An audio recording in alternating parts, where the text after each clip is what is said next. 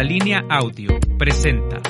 el programa informativo de la revista Contralínea, Periodismo de Investigación.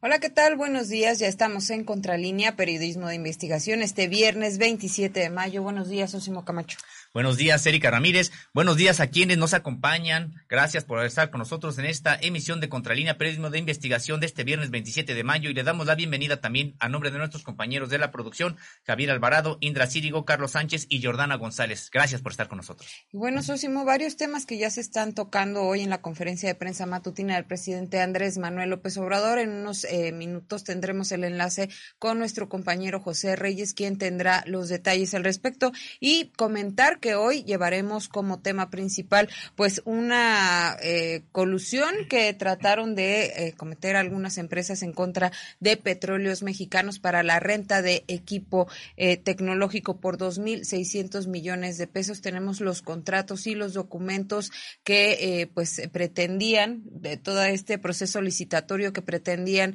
alcanzar para obtener esa cantidad millonaria de la petrolera mexicana. Así es, bueno, se trata de documentos en los que se puede advertir cómo las empresas presentaron prácticamente de manera textual las mismas propuestas, pues para que se pudieran quedar con esos contratos que decimos que son por más de 2.600 millones de pesos. Más adelante tendremos los detalles y también vamos a tener el día de hoy las informaciones más importantes que consideramos se han producido en las últimas 24 horas. Así es, estamos muy al pendiente del informe que prometió el presidente Andrés Manuel López Obrador sobre pues el caso de, de Rosy Orozco, que es eh, la violación cometida en refugios de esta exdiputada panista que hemos venido dando cuenta a través de eh, pues distintas emisiones y también con eh, pues las preguntas hechas al primer mandatario. Ayer le prometía a nuestra compañera Nancy Flores que hoy se daría un informe. Estamos muy al pendiente de esto, pero mientras eh, José Reyes ya nos tiene pues parte de la información generada en esta primera hora desde Sinaloa. Buenos días, José Reyes. ¿Qué tal, Erika Sosimo? Buenos días, buenos días al auditorio. Y bueno, ya se han generado bastante eh, información en esta conferencia de prensa matutina del presidente Andrés Manuel López Obrador. Si nos pudieras comentar al respecto. Por supuesto, con mucho gusto. Eh, como se sabe, pues, el presidente de la República está dando la conferencia de prensa desde Culiacán, Sinaloa, donde tendrá un, un eh, recorrido por el Triángulo Dorado, que son los estados de Sinaloa, Chihuahua y Durango, para evaluar el programa Sembrando Vida, supervisar caminos que están construyendo en la región, entre ellos el camino de San Ignacio a Tayoltita, una visita a la presa Picachos de la Conagua, en donde se verá la posibilidad de instalar una o dos turbinas para la generación de energía eléctrica, así como supervisar cómo va la construcción del distrito de riego. También el presidente acudirá en un recorrido para supervisar la reparación de la carretera de Mazatlán a Culiacán, que resultó afectada durante el año pasado por un huracán. Dijo que ya se cuenta con fondos y el gobierno del estado va a llevar a cabo la reparación de puentes y de este de esta carretera para que se normalice la comunicación entre Mazatlán y la capital del estado. Indicó que se trasladará también a la presa Santa María y a la playa Espíritu, eh, esta que era de, donde hay un, este, una residencia que fue rifada junto con eh, algunos terrenos de playa para que los fondos se utilizaran en la construcción de esa presa. La rifa se llevó a cabo en diciembre pasado y pues no alcanzaron los recursos. Tan solo el rancho del, del finado Toledo Corres, gobernador de la entidad, en un costo de 120 millones de dólares, eh, sin embargo, pues no era el apropiado para construirse como desarrollo turístico por la distancia que guarda respecto al, aeropuerto de Mazatlán y este eh, se decidió comprar ese terreno que además está en los límites de, de, este, de Nayarit. Dificultaba pues la comunicación, de ahí se tomó la decisión de rifarlo junto con otros este, terrenos para para recaudar fondos y invertirlos en infraestructura. También hay que decir que ese, terreno se ofreció, eh, la, la, propiedad de Toledo Corro, del gobernador y pues no hubo comprador, ¿no? Por ello se llevó tomó la decisión de vender los lotes y recuperar los recursos que se van a quedar en el Estado en la construcción de la presa que, dijo el presidente, se requiere para que pueda contribuir pues al desarrollo de este Estado productor de alimentos. Esa es más o menos la parte de la agenda que tiene el presidente este fin de semana, de viernes, sábado y domingo, por estos tres estados, eh, en, el, en lo que se conoce pues como el Triángulo Dorado, por la producción de drogas del cártel de Sinaloa. Así es, José Reyes. Bueno, pues una, una región bastante eh, complicada y que ha tratado el actual gobierno de la República pues combatir eh, la inseguridad en todo el país y particularmente en este tipo de zonas con la instauración de programas sociales que quiten, dice el gobierno federal, pues este ejército de reserva que genera la pobreza para estos para estas organizaciones. Estaremos atentos a esta gira que realizará el presidente de la República por esta zona. También se habló el día de hoy en esta conferencia de prensa que está en curso. Recordemos que allá en eh, en Culiacán, allá en Sinaloa, bueno, pues hay una hora distinta, eh, una, una suerte de una hora de, podríamos decir que de retraso con respecto de la hora del centro, y está en curso esta conferencia de prensa matutina. Ya habló el titular de la Secretaría de la Defensa Nacional sobre la situación de seguridad en el Estado. ¿Qué nos podrías comentar al respecto, José Reyes? En efecto, Sosimo Erika, el secretario de la Defensa Nacional, Luis Sandoval, como es costumbre en las giras que realiza el presidente, eh, hizo un apretado resumen de los principales aspectos que tienen que ver con la seguridad pública en el estado de Sinaloa, donde habitan 3 millones de habitantes en 18 municipios, fundamentalmente concentrados en Culiacán, Mazatlán y Ahome,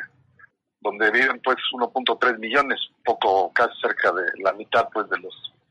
habitantes de este estado. El secretario de la Defensa indicó pues que Sinaloa eh, tiene el registro de incidencia, por ejemplo, en homicidio doloso ocupa el onceavo lugar,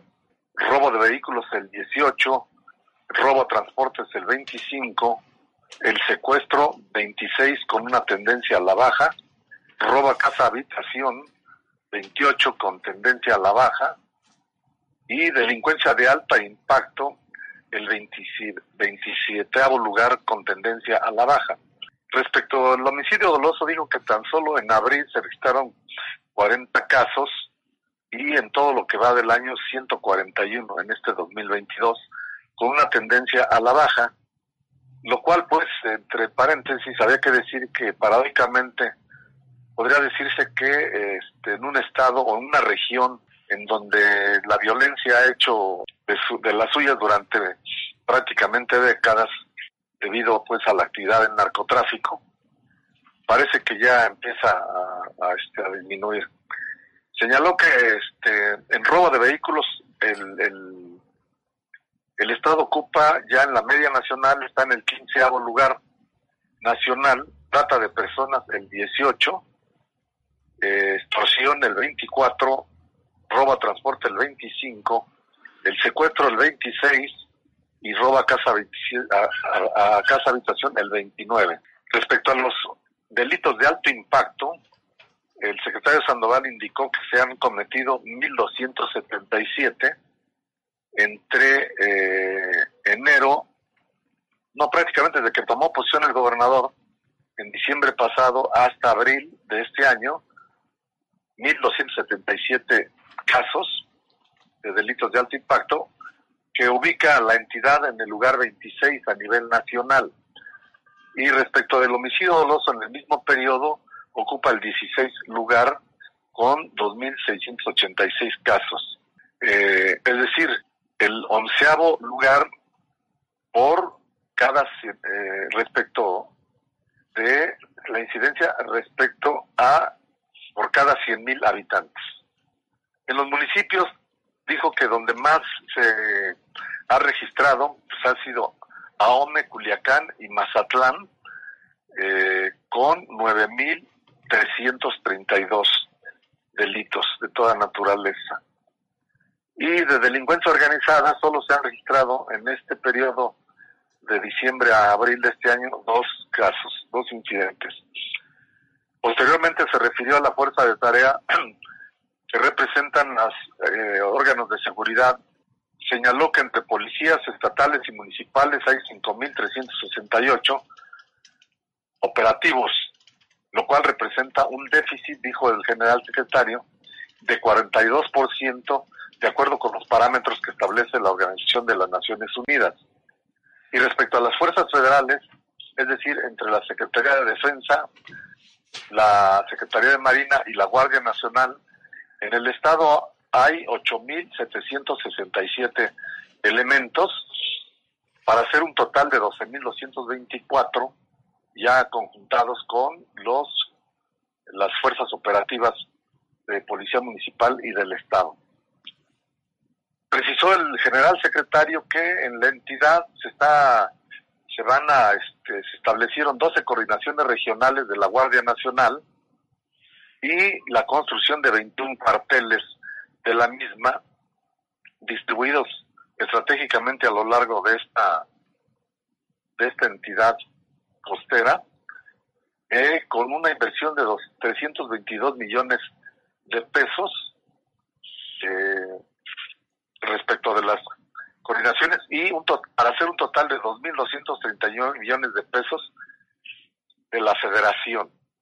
Respecto a los decomisos, Sandoval indicó que se fueron decomisados 72 toneladas de metanfetamina, 288 kilogramos de fentanilo, 7.000 hectáreas de amapola fueron erradicadas y fueron eh, destruidas 16 pistas de aterrizaje, así como fueron detenidos 1.400 supuestos delincuentes. Hasta ahí el reporte que presentó el secretario de la Defensa en la conferencia mañanera desde Culiacán. Además de esta participación del secretario de Defensa, José Reyes, eh, Zoé Robledo está acompañando al presidente justo en este marco de la firma de un convenio para eh, fortalecer el sistema sanitario de Sinaloa eh, y, bueno, habló de un déficit en el sistema de salud del Estado. Coméntanos al respecto, por favor. Así es, el director del Instituto Mexicano del Seguro Social, al explicar pues el plan que se pretende hacer nacional de salud para todos a través de este programa, la federalización de la salud pública, indicó que luego de un diagnóstico, este, tras la revisión de 304 unidades de primer nivel y 28 hospitales, se determinó que existe un déficit de médicos generales, llegó a la cifra de 630 este, profesionales en este aspecto, 431 médicos especialistas, 235 enfermeras y 47 paramédicos. Ese es el déficit que se realizó después de un censo y un recorrido por todas las instalaciones de la, del Seguro Social en el Estado.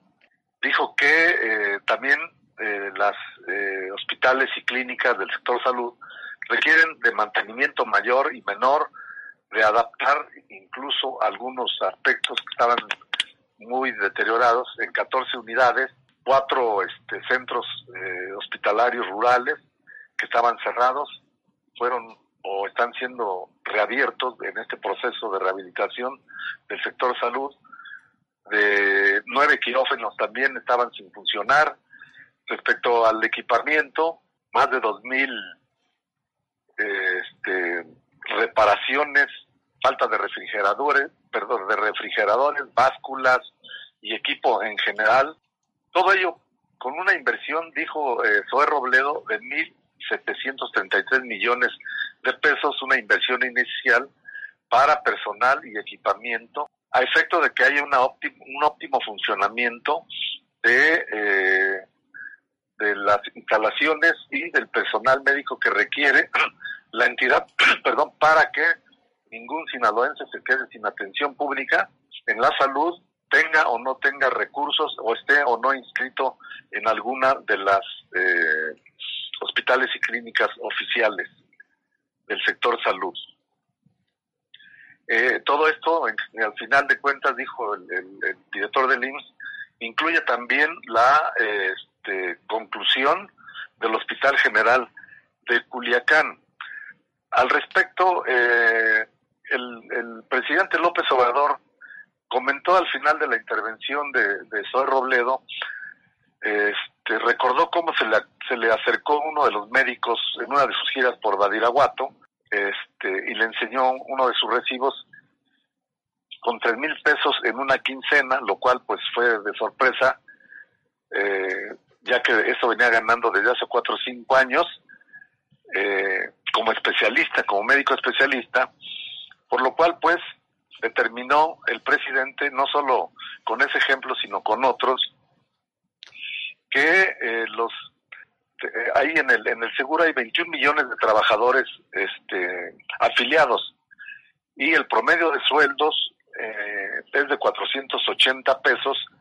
este, 14.500 pesos mensuales, perdón, en promedio, para los 21, para esos 21 millones de trabajadores que están inscritos en el Seguro Social. Estableció una, un, un comparativo al decir que, por ejemplo, los maestros perciben hasta 8 mil pesos mensuales y eh, en el caso de, del parte también del magisterio ganan hasta 12 mil y ningún maestro por lo tanto, dijo, puede ganar menos de 14 mil 14.500 pesos mensuales. De ahí, pues, derivó que eh, está haciendo una evaluación para una inversión de 1.800 millones de pesos solo para Sinaloa, para que se haga cargo, pues, del sistema de salud y para que este, haya en breve un aumento a los trabajadores de la federación en general, tanto lo de salud como de otras áreas de, de, la administración pública federal. Ese fue el comentario pues que hizo este el presidente al final de la intervención de Zoe Robledo. Así es, así es, José Reyes. También hoy tuvo una alocución, digamos que importante, el eh, propio titular del Poder Ejecutivo Estatal, Rubén Rocha Moya, se refirió a algunos eh, proyectos del gobierno federal que se instalarán ahí o que se están llevando ya a cabo en esta entidad que recordemos es ahora gobernada por Morena eh, desde hace seis meses que asumió la presidencia precisamente Rubén Rocha Moya. En efecto, Sosimo Erika, el gobernador del estado, Rubén Rocha Moya, en su intervención al dar la bienvenida al presidente López Obrador, con escasos seis meses al frente del gobierno, hizo un reconocimiento pues al apoyo que ha dado el, gobierno federal y abrazó, dijo, en todo lo, de manera plena y total, los programas federales que está impulsando el presidente y dejar a un lado eh, los programas del Estado, estatales, porque dijo que bastaba con esto para que pudiera salir adelante uno de los estados que representa el mayor, uno de los mayores proveedores de alimentos para el país. Dijo que los seis meses este, que lleva al frente se ha, se, ha, se ha propuesto incrementar la producción de maíz blanco y pasarlo de 5 de cinco millones de toneladas que actualmente se producen a más de 5 millones y medio con el propósito de que eh, se cumpla y se lleve a cabo el plan de autoconsumo y de combate a la carestía que ha puesto este eh, la inflación por arriba de los precios de la canasta básica y a veces eh, incluso inalcanzable pues para millones de, de, personas a nivel nacional. El gobernador Rocha Moya destacó que con el apoyo de la federación en el 2021 con 2.800 21 millones de pesos. También se pretende eh, almacenar 521 mil toneladas de maíz, este, eh, continuar la producción de frijol, en donde el Estado ocupa el décimo lugar, garbanzo, sorgo, mango, eh, aumentarlo a 30%, así como hortalizas. Y respecto de los programas federales, dijo que pues impulsan desde luego eh, en el Estado la universalización de las pensiones para discapacitados en beneficio de 81 mil personas en esta condición social. Apoyo a pescadores a través de IEMPESCA, la escuela es nuestra, sembrando vida en la sierra sobre todo, jóvenes construyendo el futuro, eh, a los cuales se les pretende integrar eh, a las cooperativas pesqueras de la costa así como eh, la invertir en la planta de fertilizantes luego de la que fue aprobada la consulta indígena y eh, se resolvió el problema de la, de la mina de, de San Rafael en Cozalá, de tal manera que dijo que con esto pues ya se podría este, echar a andar para poder proveer a, contribuir a, la proveeduría de fertilizantes a nivel nacional. Brevemente dijo que pues ahí se, han, se habían este resuelto pues eh, habían disminuido un 61% homicidios dolosos y que en lo que va de su mandato se han registrado siete feminicidios que están en proceso de este en las instancias judiciales. Hasta ahí la participación del, del gobernador Rubén Rocha Moya de extracción morenista, Sosimo Erika. Así es, y nuevamente el presidente ha hecho eh, pues un llamado a que se inviten a todos los países de América para esta eh, para estar presentes en la próxima cumbre que se llevará a cabo en Los Ángeles, en Estados Unidos, a partir del 6 de junio próximo. El presidente aún no, eh, pues hasta donde nos quedamos de, antes de entrar a este programa, no definía una postura, decía que había que, que esperar a ver qué eh, se respondía al respecto. Si nos pudieras comentar sobre el tema, José Reyes. En efecto, Erika Sosimo, una vez que ayer un funcionario de Estados Unidos adelantaba que se había tomado la decisión de no invitar a Venezuela y Nicaragua a la Cumbre de las Américas a celebrarse en Los Ángeles, California, el presidente insistió en su en su planteamiento inicial de que se esperará hasta que se formalice y esté completa la lista para que él pueda tomar una decisión respecto de si asiste o no a la cumbre de mandatarios de las Américas. Dijo que este consideró pues que el presidente Joe Biden de Estados Unidos es una gente respetuosa, que le había hablado de que respeto a la soberanía y que siempre piensa que debemos mantener una relación en condiciones de igualdad de tal manera que dijo, estaremos en espera de que se lleve a cabo a la práctica el principio de que los países somos, somos libres e independientes y soberanos y que no se puede excluir a nadie. Además, dijo, solo eh, en lo jurídico, en lo legal, dijo, en su caso como presidente, tengo que cumplir con lo que establece el artículo 89 constitucional. Hizo referencia pues a que en la Constitución de Argentina, una vez que platicó con el presidente Alberto Fernández, no incluía en su Constitución el tema de la no intervención y autodeterminación de los pueblos. Sin embargo, en la Constitución mexicana sí la contempla de tal manera que eh, eso le lo tomó como antecedente para señalar que hoy actualmente no son tiempos de excluir a nadie, sino tiempos de hermandad de buscar el diálogo, la conciliación y resolver nuestras diferencias de manera pacífica, hacer a un lado dogmas como las cargas ideológicas, fanatismos y pensar en el bienestar del pueblo y no en intereses ni en los pleitos de las cúpulas que gobiernan los países. Refirió pues que mientras estamos, el México ya está padeciendo una, una inflación que rebasa más del 7%, histórica, pues desde hace muchos años no se había presentado, eh, sumado a la pandemia y luego con el, se vino a sumar la, el conflicto entre Rusia y Ucrania, con todos estos elementos dijo, ya basta de actuar de manera elitista y sectaria, porque se preguntó qué, qué culpa tienen los hermanos cubanos de que hay un pleito político ideológico eh, y que de esa manera se les aplique el bloqueo y se les asfixie. ¿Dónde está el humanismo? ¿Dónde está el principio de independencia y de soberanía? Cuestionó el presidente de la República. De tal manera que dice eh, que si siempre van a tener que usar la fuerza para someter hasta autoridades y no pueden estar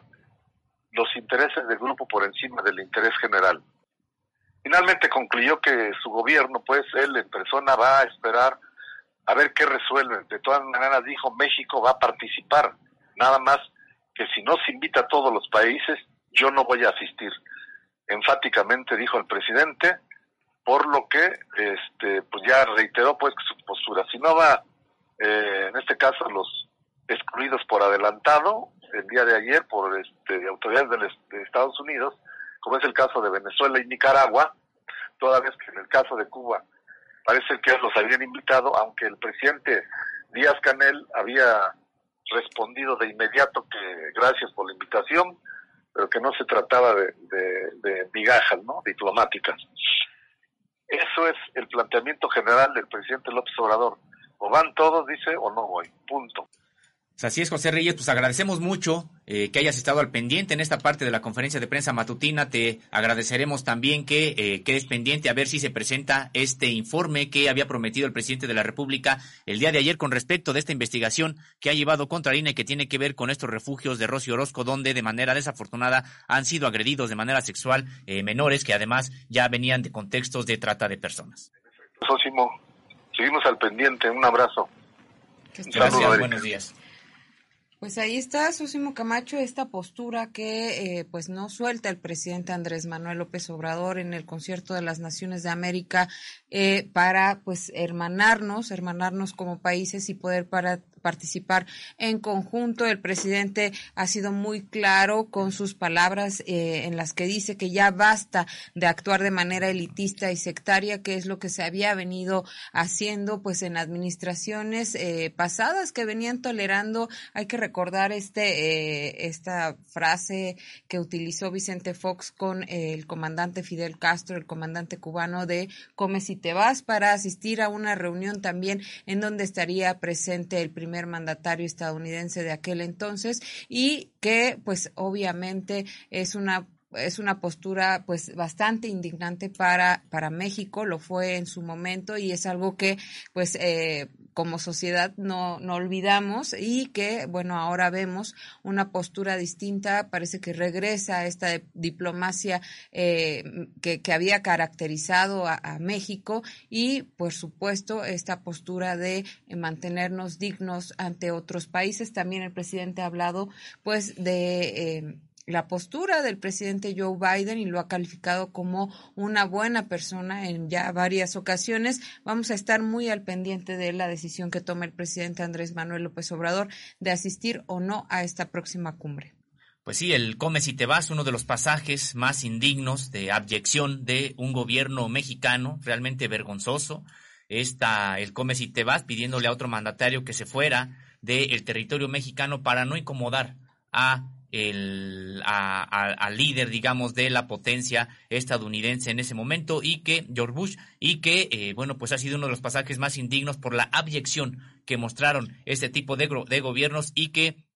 eh, bueno, pues poco ganaron, realmente poco ganó México con estas posturas de total sometimiento a Estados Unidos y ahora, bueno, no hay, por supuesto que no hay ninguna postura de enfrentamiento, no hay ninguna postura de confrontación, simple y sencillamente hay una postura de mayor dignidad y de trato entre iguales, que es lo que estaría buscando en este caso el gobierno de Andrés Manuel López Obrador frente a el gobierno de Estados Unidos. Pues ha podido hasta la fecha, hasta este momento, el gobierno mexicano llevar las cosas en paz con Estados Unidos. No ha habido ningún tipo de descalificación siquiera verbal del gobierno estadounidense frente al mexicano. El mexicano tampoco. Ah, de hecho, ha tenido eh, López Obrador un discursos obsequiosos frente a Biden ahora, a Donald Trump en su momento pero sí hay una posición de que, eh, pues, de, de, de, trato de mayor, de un trato digno, de un trato de entre pueblos, eh, digamos que no es, no es uno mejor o mayor que el otro, y que eh, creo que esto sí vendría a ayudar a el propio eh, interés nacional y no estos casos de sometimiento, de abyección vergonzosa como las que se vivió sobre todo, tendríamos que señalarlo, en los dos sexenios panistas. Así es, Osimo Camacho. Y bueno, eh, se le preguntaba en esta conferencia de prensa al presidente también, pues sobre la presencia del embajador estadounidense Ken Salazar en Palacio Nacional, que pues se le ha visto eh, muy seguido, eh,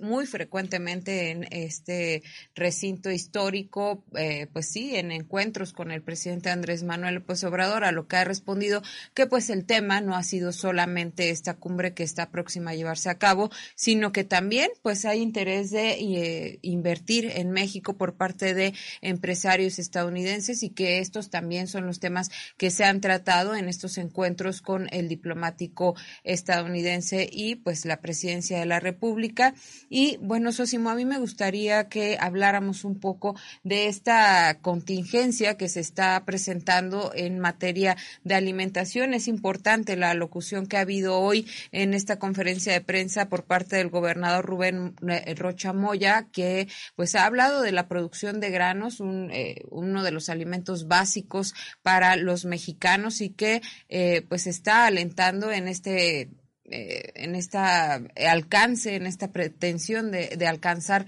la soberanía y la autosuficiencia alimentaria, Sosima. Así es, pues interesante. Tenemos precisamente eh, parte del video de lo que dijo Rubén Rocha Moya. Eh, veremos si ya lo tenemos para que podamos nosotros eh, proyectarlo y que lo comentamos. Adelante. Cosas que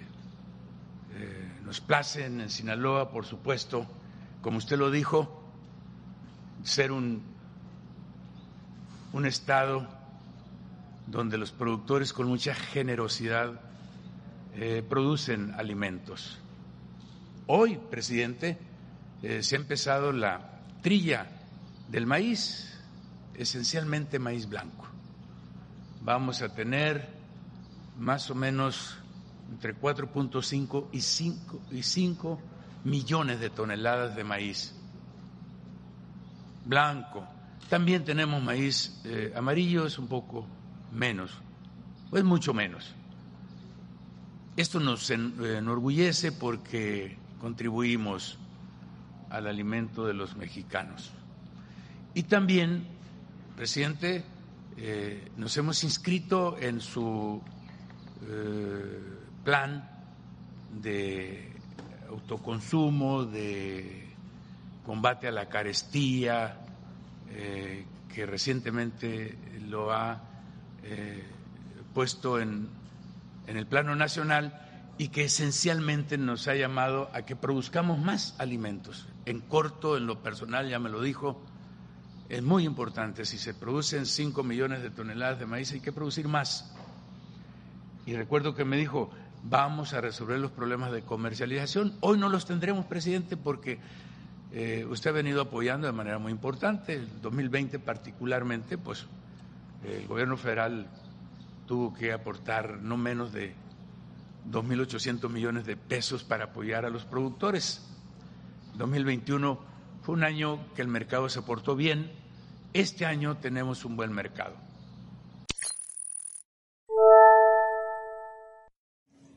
Pues ahí están las palabras del gobernador señalando la capacidad eh, productiva agrícola, agropecuaria del estado de Sinaloa. Esperemos que estos apoyos, en efecto, que eh, tienen carácter federal, pues estén llegando eh, no nada más a las grandes plantaciones que claro que se han instalado ya ahí en Sinaloa desde hace mucho tiempo. Hay plantaciones de exportación de alimentos hacia Estados Unidos. Gran parte de los migrantes internos mexicanos que vienen de la montaña de Guerrero, de las zonas más pobres del país, terminan trabajando en estas plantaciones que eh, también es una suerte de concentración importante de tierras y que esperemos que ahora con estos anuncios, este anuncio que ha señalado el gobernador de apoyos, de más apoyos para el campo, pues ahora también se apoye a los pequeños y medianos eh, productores, a quienes están en los ejidos, a quienes están en las comunidades indígenas y comunidades agrarias, Erika. Así es, porque hay que recordar, Sosimo, nosotros documentamos en Contralínea que pues Sinaloa era un estado muy, muy beneficiado por los apoyos de la entonces Secretaría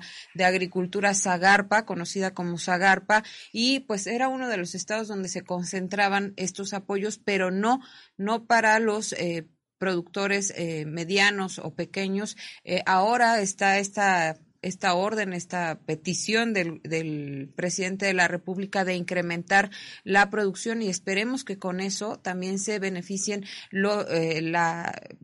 los pequeños productores que, que, crezcan, que tengan eh, mejores accesos, tengan eh, pues más apoyos para continuar, continuar con, eh, pues sí, apoyando al campo mexicano. Y vamos a seguir muy al pendiente de cómo se, se vaya dando esto para alcanzar la eh, autosuficiencia alimentaria. Eso mismo también se habló pues del tema de seguridad, ya lo comentaba José Reyes, estamos eh, en esta ocasión, estamos viendo la conferencia desde uno de los estados del llamado Triángulo Dorado por, eh, pues sí, la actividad delictiva también que ha habido en esa región. Vamos a ver lo que dijo Rubén Rochamoya al respecto. Mejorando, tenemos una coordinación extraordinaria con eh, el ejército, con la Marina, con la Guardia Nacional, eh, con la eh, Fiscalía General y vamos caminando. Hemos bajado en lo que va de este año en 61 homicidios dolosos menos. Hay, se han dado en este periodo al 25 de mayo siete lamentables feminicidios cinco menos que el año pasado. La condición que quiero destacar, presidente, es que no hay impunidad. Tenemos judicializados los siete casos. En la cárcel, eh, cinco. A uno de los responsables lo mataron adentro en la, cárcel, que eh, es un asunto que se judicializa, como es un homicidio, y un último, el que lo, que, lo acabamos de aprender en California, con la relación de la Fiscalía y los investigadores de Sinaloa con la Policía de California. Es el último, es el que cometió el feminicidio en Valle Alto, aquí en Culiacán. Los siete están judicializados, lo estamos dando seguimiento. Y algo que me encargó de manera directa el mismo día que sucedió el hecho, el caso de Luis Enrique Ramírez, el periodista, que me habló por teléfono y me dijo, te encargo. Y eh, le dije en ese mismo rato que ya nos habíamos coordinado con la Secretaría de Seguridad, eh, con Rosa Isela, pero particularmente también con el subsecretario Ricardo Mejía. Este. Pues importante que no haya impunidad en estos casos que han simbrado así a la opinión pública, pero en ningún caso, que no haya impunidad en ningún caso cuando se trata de personas, de mujeres agredidas, también en el caso de los feminicidios, y eh, importante que vayan bajando los índices de, eh, de violencia, los índices de homicidios también que se cometen en una entidad que de manera desafortunada pues tiene décadas de eh, pues de padecer, de padecer esta violencia no solamente asociada a la delincuencia común, sino también a la delincuencia organizada. Eh, mientras no haya impunidad y se le vayan quitando las eh, este caldo de cultivo que favorece a ese tipo de organizaciones, pues esperemos que vayan componiéndose las cosas en Sinaloa y en todo el país. Así es, y bueno, también como ya lo comentaba José Reyes, se han dado detalles de eh, los índices delictivos en la entidad y eh, llama mucho la atención, Sosimo, que eh, pues desafortunadamente los delitos de trata, extorsión y robo a transporte van a la alza, mientras los homicidios dolosos, secuestro y robo a casa habitación, pues ya presenta índices a la baja. Vamos a ver cómo lo dijo el secretario de la Defensa. Adelante, por favor en un estado con 3 millones eh, de habitantes, eh, con 18 municipios, donde concentra en tres eh, de ellos, lo que es Culiacán, Mazatlán y Ahome, al 65% de su población, 1.9 millones de habitantes. la asistencia del señor gobernador a las sesiones realizadas, las sesiones de seguridad, las mesas de seguridad, ha habido 144, en las cuales 128, que corresponden al 89%, ha estado presente el gobernador eh, dirigiendo los esfuerzos de, todos los integrantes de la mesa, coordinando las acciones que se desarrollan en el Estado para garantizar la seguridad. Eh, en 16 de, ellas eh, que no ha estado presente, él siempre ha habido un representante. En cuanto a la incidencia delictiva en el Estado, aquí podemos ver en la gráfica homicidios dolosos. El Estado tiene el 11 lugar a nivel nacional con una tendencia hacia la baja. en 15 lugar está el robo de vehículos. En 18 lugar está la trata de personas con una tendencia hacia la alza. También con la misma tendencia tenemos la extorsión, pero en 24 lugar tenemos el robo en transporte en 25 lugar, el secuestro está en, en 26 lugar con una tendencia hacia la baja. Eh, el robo a casa habitación en 29 lugar con una tendencia hacia la baja. Eh, en lo que es delitos de impacto, ya reuniendo todos los delitos, tiene el 26 lugar a nivel nacional con una tendencia hacia la alza. Pues, como ven en la lámina, todos los, la mayoría de los delitos están concentrados en los últimos lugares eh, en comparación con los demás estados.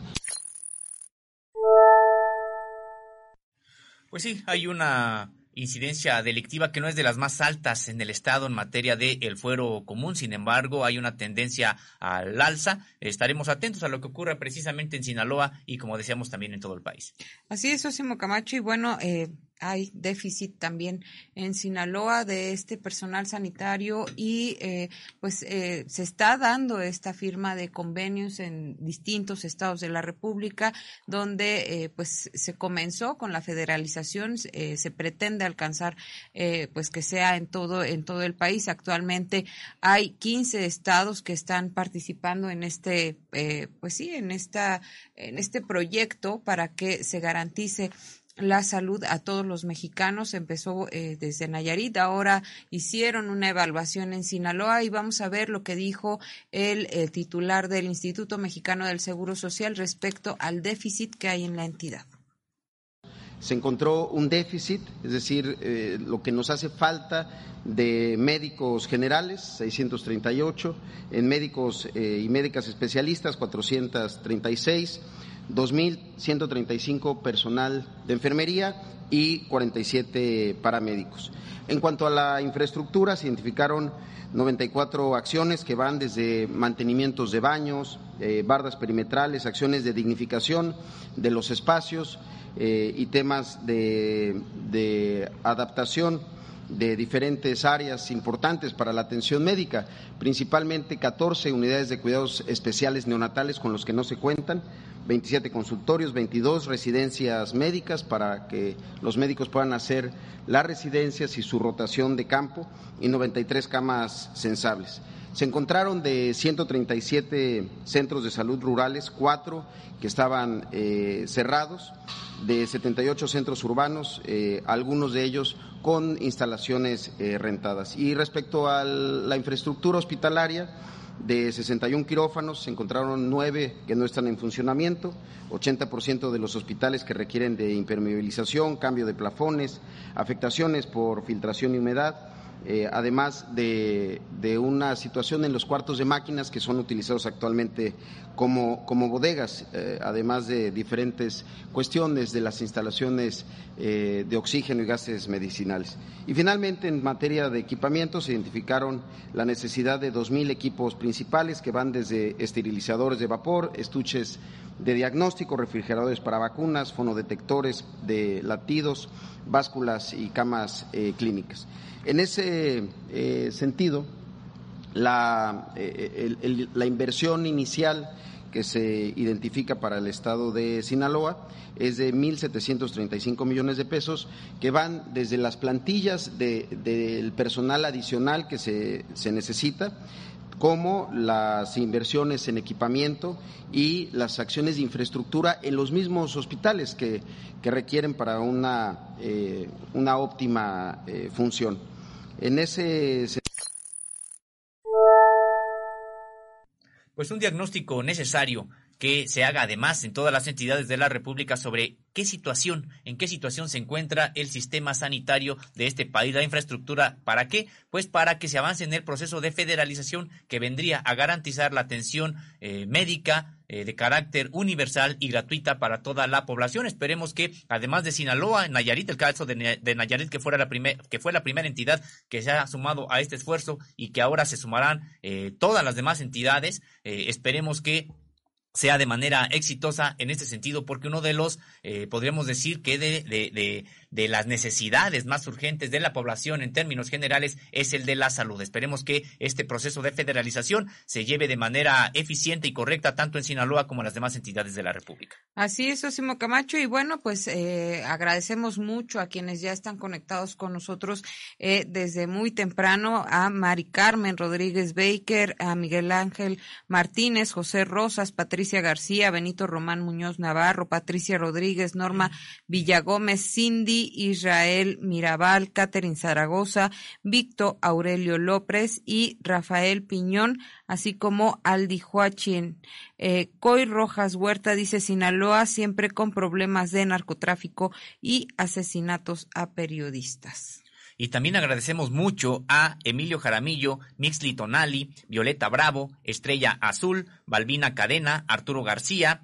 Arturo Ortega, también a Cristina Zárate, a Machete Cortés, a Marcela Pieto y a Laura Díaz. Muchas gracias por estar con nosotros, apreciamos mucho su compañía. Y Sósimo, en la información generada durante las últimas 24 horas que consideramos que es importante para nuestra agenda periodística, la Suprema Corte de Justicia de la Nación declaró inconstitucional el llamado derecho a la vida que fue adicionado en la Constitución de Nuevo León durante el gobierno de Jaime Rodríguez Calderón. La decisión fue aprobada por el Pleno de Ministros con el único voto en contra de Mario Pardo Rebolledo, quien consideró que la inclusión de este concepto en la Constitución estatal no limitaba por sí mismo el derecho de las mujeres a elegir ni su libertad sexual y reproductiva. El reconocer el derecho a la vida desde la concepción no significa de manera automática e inevitable que se afecten los derechos sexuales eh, y reproductivos de las mujeres, afirmó el ministro, y el párrafo de la Constitución está invalidado por la Suprema Corte de Justicia de la Nación, señalaba. El Estado reconoce, protege y tutela el derecho a la vida de todo ser humano desde el momento de la concepción entra bajo la protección de la ley y se le reputa como nacido para todos los efectos legales. Tenemos un fragmento de esta sesión que se llevó a cabo ayer en el máximo tribunal de justicia del país. Vamos a verlo. Es y seguirá siendo deber constitucional de este tribunal otorgar la protección más amplia y progresiva de los derechos humanos de todas las mujeres y personas gestantes a fin de eliminar barreras estructurales y legales que han impedido el goce absoluto, pleno y libre de los derechos fundamentales, sexuales y reproductivos.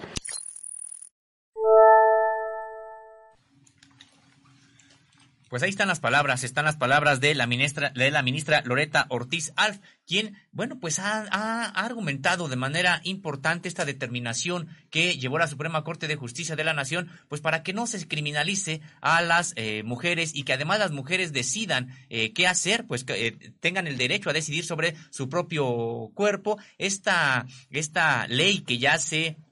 había aprobado eh, allá en el estado en el estado de Nuevo León, pues en realidad lo que venía a hacer era a criminalizar a las mujeres y a coartarle su derecho a decidir. Con esto también hay que aclarar a nadie a nadie se le eh, señala que debe también de abortar. Es una decisión que eh, de acuerdo con la conciencia de y las convicciones de cada mujer tendría que tomar. Es decir, a nadie tampoco se le obliga a abortar, pero tampoco se le prohibirá en este sentido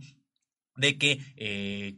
bajo determinadas características, periodo de gestación, etcétera, cuando por algunas circunstancias la mujer no eh, desee tener a, eh, a, un, a, un, niño, bueno, pues ya no podrá ser criminalizada. Esto lo sigue, lo sigue protegiendo la Constitución Federal y por eso se ha invalidado esta, este artículo de la Constitución de Nuevo León, donde se pretendía eh, considerar, como decían, incluso como nacido a un, eh, a, desde el momento de la concepción al producto precisamente de esta concepción.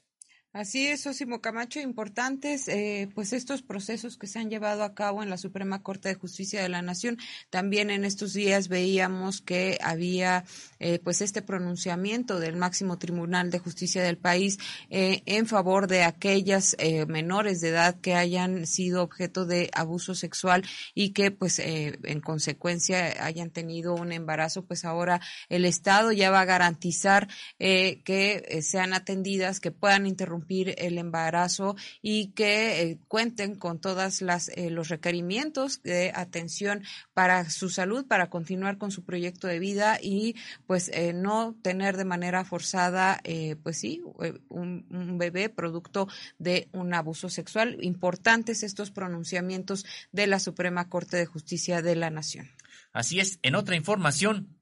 con México, la CELAC sí incluye a todos los países de América Latina. ¿Esto quién lo dice? Lo dice el representante de Argentina. A partir de la presidencia de México, la comunidad de estados latinoamericanos y caribeños, la CELAC, se reactivó como un foro que sí incluye a todos los países de la región a diferencia de la Cumbre de las Américas de la Organización de Estados Americanos. Como decíamos, esto lo dijo el canciller de Argentina, quien visitó visitó México. Se trata de Santiago Andrés Cañero, ministro de Relaciones Exteriores, Comercio Internacional y Culto allá del gobierno de Argentina, quien en conferencia de prensa eh, que celebró con su homólogo mexicano, el secretario de Relaciones Exteriores, Marcelo Obrar Casaubón, eh, como parte de su visita a la Ciudad de México, pues señaló precisamente este reconocimiento a México de que a partir de, de que ocupó la presidencia de la CELAC, pues tuvo la oportunidad este organismo de convertirse en un foro que sí incluyó en el diálogo, en los encuentros, a todos los países de, eh, de, la región latinoamericana. Esto se da en medio de esta polémica por la decisión de Estados Unidos, eh, ahora ya que se ha concretado de no invitar a los gobiernos de Cuba, Venezuela y Nicaragua a esta cumbre y que... Eh, y Cafiero, precisamente a este respecto, destacó que durante la gestión de Ebrar al frente de la CELAC, esta comunidad incluyó a los gobiernos de toda América Latina pese a las diferencias. Eh, esperemos, como decíamos, el presidente de la República, Andrés Manuel López Obrador, está por definir si eh, asistirá o no a esta cumbre de las Américas, aunque ya Estados Unidos de manera oficial ha señalado que hay tres países a los que ha excluido. Esperemos, eh, veremos qué es lo que ocurre, pero bueno, tenemos una imagen de esta conferencia de prensa en la que se reconocía el valor del diálogo en foros como la CELAC. Veamos. La CELAC sí es un foro sin exclusiones. Todos los países participan, todos los países son respetados y todas las voces son escuchadas. Claro que hay, eh, no necesariamente hay consenso permanentemente, ni todos piensan igual, ni mucho menos, pero de esa diversidad es la fortaleza que nosotros hemos encontrado en todos estos años para continuar con un modelo de integración latinoamericano y caribeño, que es un modelo de integración a partir del respeto del otro, del respeto de que otro puede pensar diferente. Esto nosotros lo tomamos a partir de la presidencia de México, de los dos años de presidencia de México de la CELAC. Eh, a partir de allí nosotros tomamos esta, esta guía de continuar trabajando sin exclusiones y nos parece que eso es lo distintivo de nuestro foro. Y ese liderazgo lo hizo Marcelo Ebrard cuando le tocó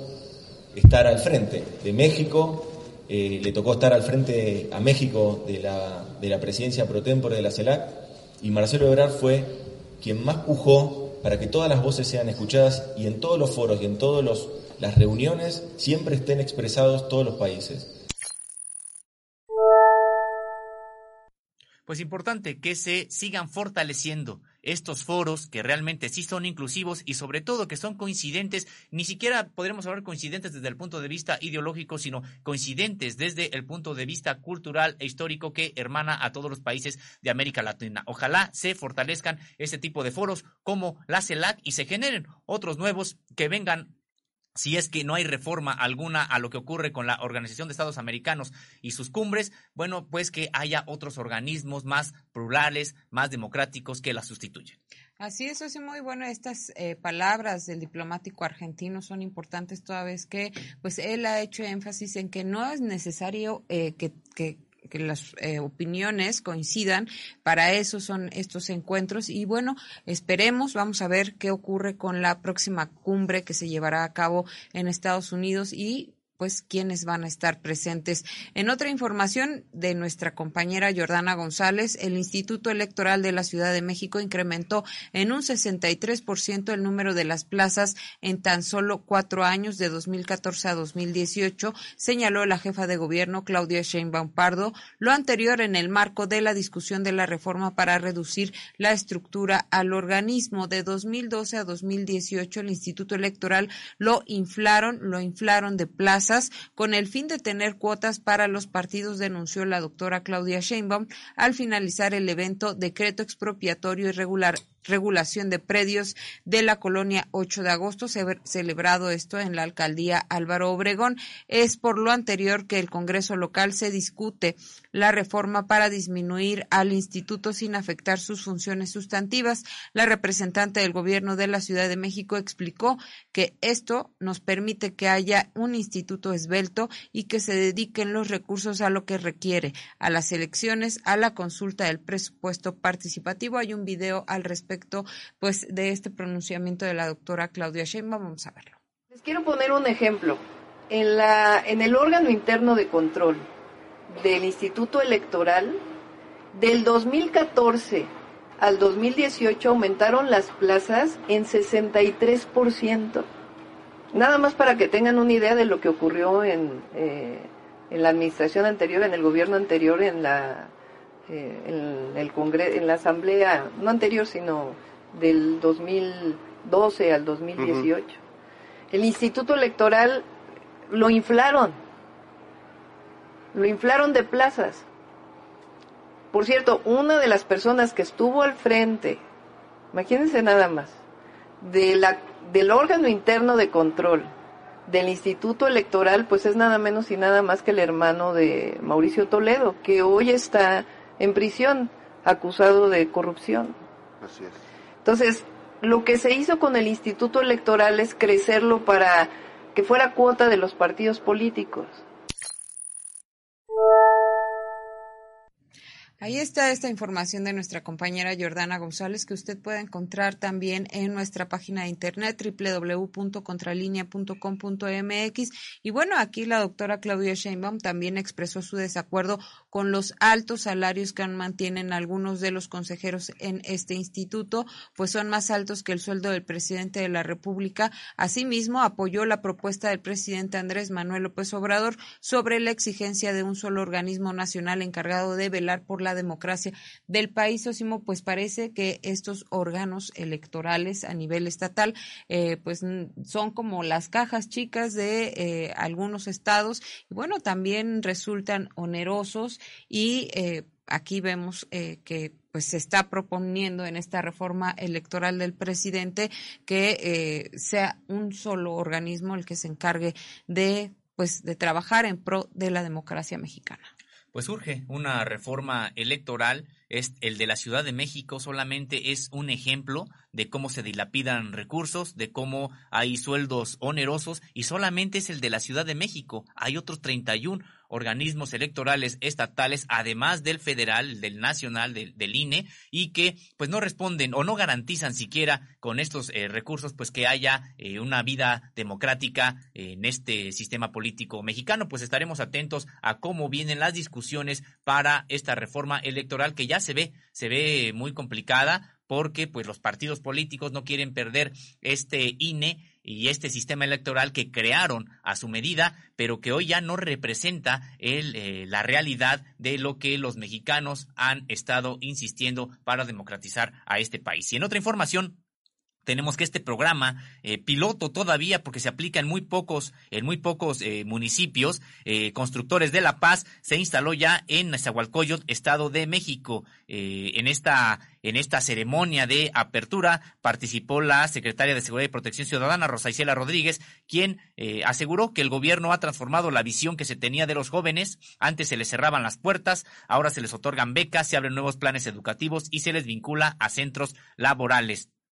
presentó, como decíamos, esta estrategia Constructores de Paz en el municipio de Nezahualcóyotl, de Estado de México, junto con el presidente municipal de esta demarcación, Adolfo Cerqueda, y la coordinadora de Jóvenes Construyendo el Futuro, Daira Vergara. Eh, esta eh, Rosa Isela remarcó que con esto se da oportunidad a los jóvenes que viven en zonas con altos índices de violencia para evitar que sean cooptados por el crimen organizado. Dice, queremos que tengan oportunidades reales, eh, mejores que las que tuvimos nosotros, señaló. Añadió que este esfuerzo se acompaña de la Estrategia Nacional de Seguridad Pública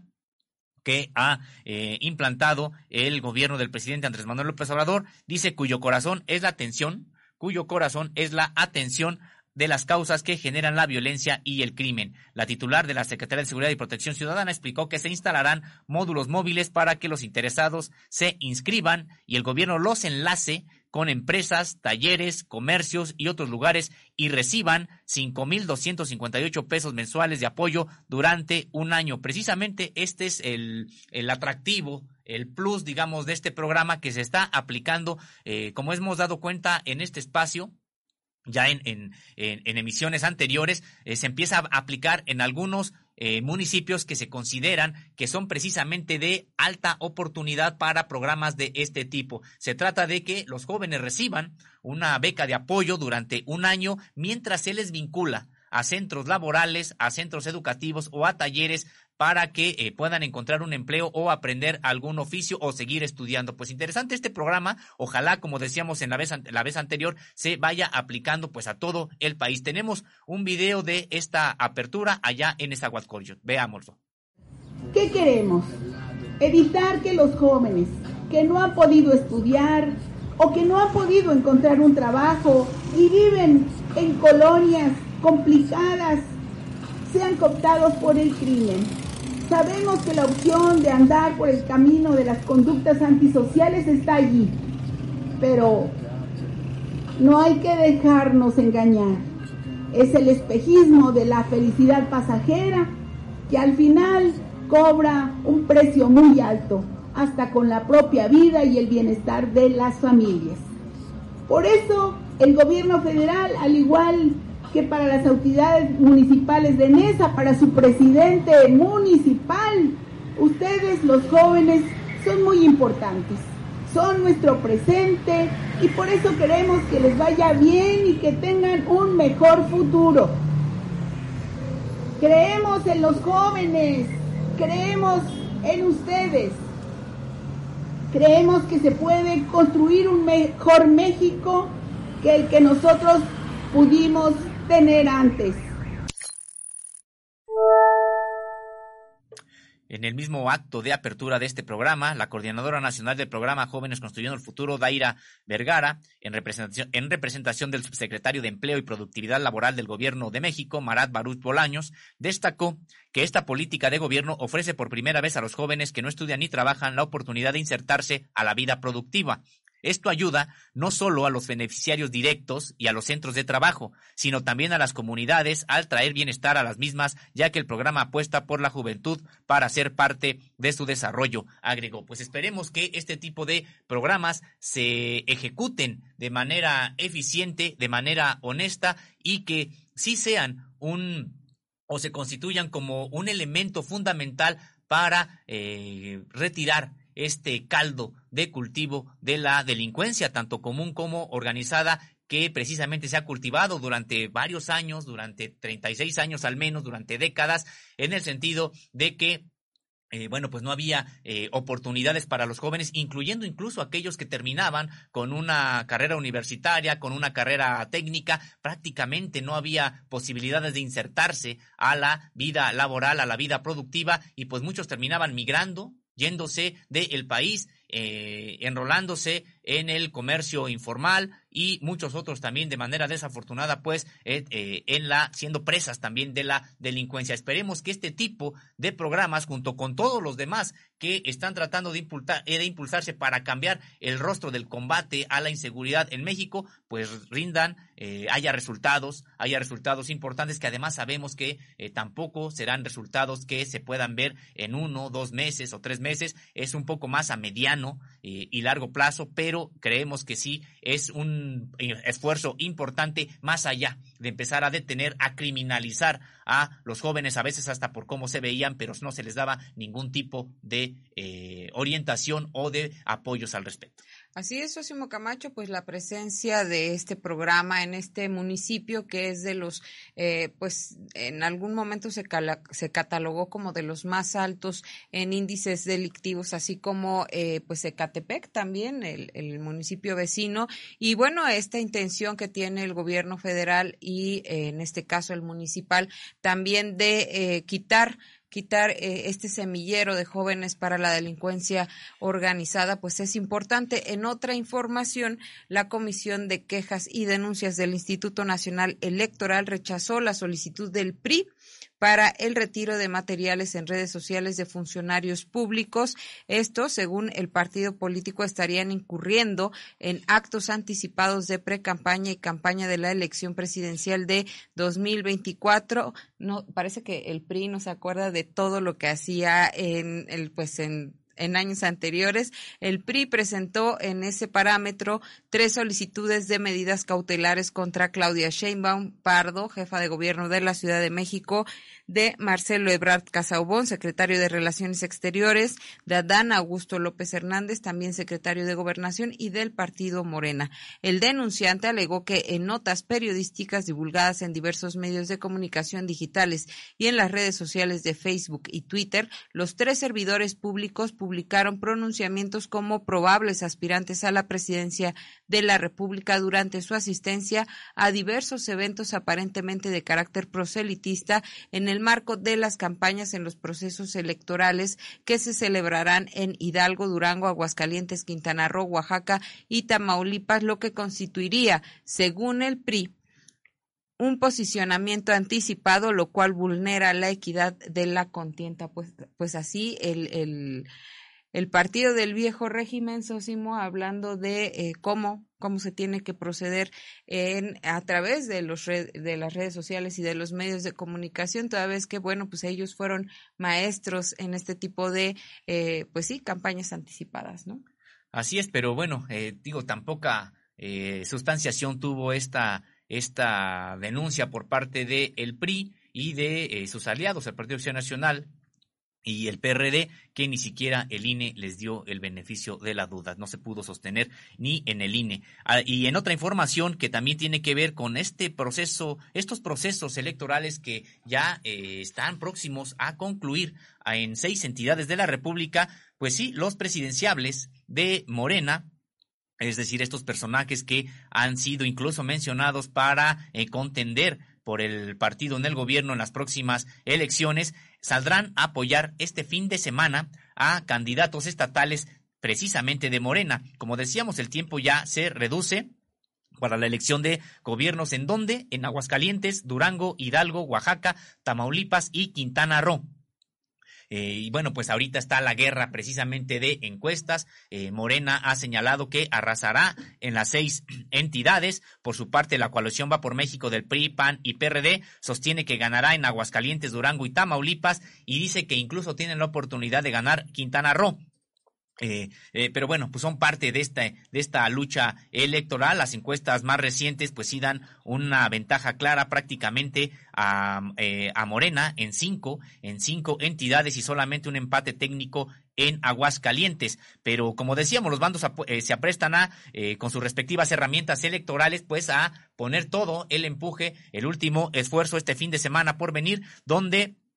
Decíamos que eh, visitarán tanto Claudia Sheinbaum, Marcelo Ebrard y Adán Augusto López eh, distintas entidades de la República para respaldar a los candidatos que eh, de Morena que están contendiendo en estas elecciones. El secretario de Relaciones Exteriores, Marcelo Ebrard, acudirá a Oaxaca allá con el objeto de apoyar a Salomón Jara. En esa entidad, la publicación de encuestas de un lado y de otro se disparan, va por México desde el PRI, insiste en que hay un empate técnico, mientras que Morena, por su parte, advierte que ganará y por mucho, pues sus tendencias le garantizan el triunfo por lo menos con el 60% de la votación del el 5 eh, de junio próximo. En Tamaulipas,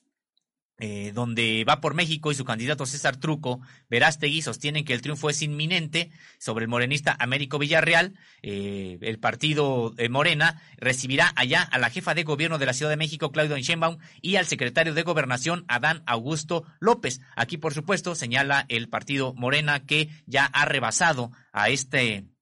al candidato de la Alianza Va por México y que serán los ganadores del próximo 5 de junio. En respuesta a la movilización de funcionarios y legisladores federales de Morena, la coalición de oposición dio a conocer que, que se concentra en organizar sus coordinaciones de promoción del voto. También en Morena se expuso que su red de siervos de la nación eh, reforzarán sus acciones de contacto con la población para convencerla de votar por esa opción. Pues sí, se cierran, digamos, estas eh, campañas eh, de las elecciones que tendrán lugar el próximo 5 de junio y pues del llamado es a que todo se realice en paz y, en, y observando la legalidad. Así es, Osimo, vamos a estar muy al pendiente. Sería interesante que quienes están eh, viéndonos, quienes están siguiendo este programa del interior de la República, en estos estados donde va a haber votación, pues nos comenten qué opinan, quién va a ganar en estas próximas elecciones. Hay quienes dicen que van a ser seis de seis. Sería interesante ver, eh, pues bueno, va a ser interesante ver los resultados de este proceso electoral. Y bueno, pues vamos a estar muy al pendiente al respecto. En otra información, eh, el, en vísperas de que el presidente Andrés Manuel López Obrador anuncie la postura definitiva en torno a su asistencia a la Cumbre de las Américas, de nueva cuenta, y esto ya lo veníamos comentando, el embajador de Estados Unidos en México, Ken Salazar, acudió a Palacio Nacional. Esto se reporta ayer en el diario La Jornada. Conforme se acerca la fecha de este encuentro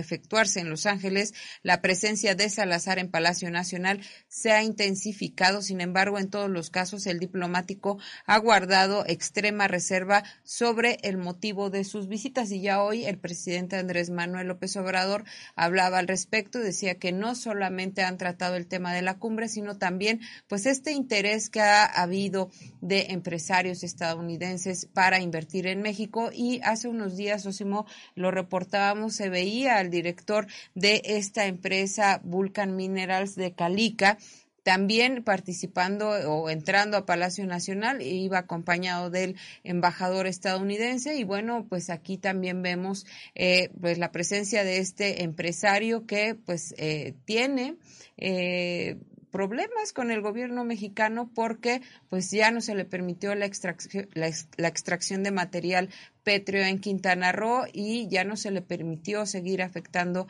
al medio ambiente en esta entidad. Así es que, pues eh, yo creo que Ken Salazar va a seguir visitando Palacio Nacional eh, de manera frecuente. Pues intenso el diálogo que se muestra eh, que hay entre el gobierno mexicano y el de Estados Unidos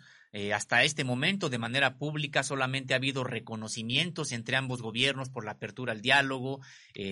resaltar las coincidencias, mostrar, darse pues declaraciones obsequiosas. Sin embargo, se ve que el diálogo es intenso. hay muchos asuntos en los que México está eh, bueno, pues en, eh, digamos que en desacuerdo con Estados Unidos. Habías mencionado, habías hecho referencia, Erika, al caso de Calica, de esta empresa que está destruyendo tres mil, casi tres mil hectáreas de selva en Quintana Roo, y a la cual ya se le ha puesto un freno. Esta, em, esta empresa trató de burlar a eh, los acuerdos que había alcanzado con el gobierno mexicano y siguió destruyendo la selva. Eh, para lo cual el gobierno mexicano, bueno, pues tuvo otra determinación eh, importante, señaló que se acudiría a tribunales tanto nacionales como internacionales. Y bueno, ese es solamente uno de los temas, ojalá haya más información sobre qué temas se tratan, está lo que se comenta de la Cumbre de las Américas, también está el asunto de migración, donde Estados Unidos mantiene un férreo, un férreo control para el ingreso de migrantes a su territorio y está dejándole la responsabilidad a México de que sea eh, el tercer país seguro, aunque no se declare en los hechos, así está quedando. Entonces se ve que hay, hay asuntos eh, pues muy intensos que se están tratando entre México y Estados Unidos. De ahí la eh, de, ahí de que el embajador estadounidense pues sea un asiduo visitante del Palacio Nacional. Estaremos atentos a la a las informaciones que se generen a el respecto. En otra información, extraditan precisamente a Estados Unidos a Adán Casarrubias, uno de los líderes de este cártel conocido como Guerreros Unidos y que recordemos se le ha relacionado a este cártel con eh, ser partícipe en la desaparición de los 43 alumnos de la Escuela Normal Rural Raúl Isidro Burgos de Ayotzinapa Guerrero. Eh, el día de ayer fue extraditado a Estados Unidos Adán Casarrubia Salgado, uno de los líderes de Guerreros Unidos, organización criminal que opera en Morelos y Guerrero principalmente y que es señalada, como decíamos, por controlar el trasiego de drogas en esa zona. Se trata, este Adán eh, Casarrubias, del hermano de Sidronio Casarrubias, otro de los líderes de Guerreros Unidos, quien decíamos ha sido señalado como eh, partícipe directo en el caso de los 43 estudiantes de Ayotzinapa. Eh, por su parte, Adán Casarrubias, conocido con el alias de del tomate no ha sido relacionado con el caso Ayotzinapa, él de manera particular. Él fue detenido en octubre de 2015 durante un operativo del ejército mexicano en Cuernavaca, Morelos, y fue sujeto a proceso por delitos contra la salud en su modalidad de posesión de heroína con fines comerciales, además de portación ilegal de armas de fuego de uso exclusivo de las Fuerzas Armadas. Él fue vinculado a proceso y sujeto a prisión, a prisión preventiva en el Centro Federal de Readaptación Social número 11, que está ubicado en Hermosillo, Sonora, y al conocer de su aprehensión, el gobierno estadounidense de manera inmediata solicitó su extradición.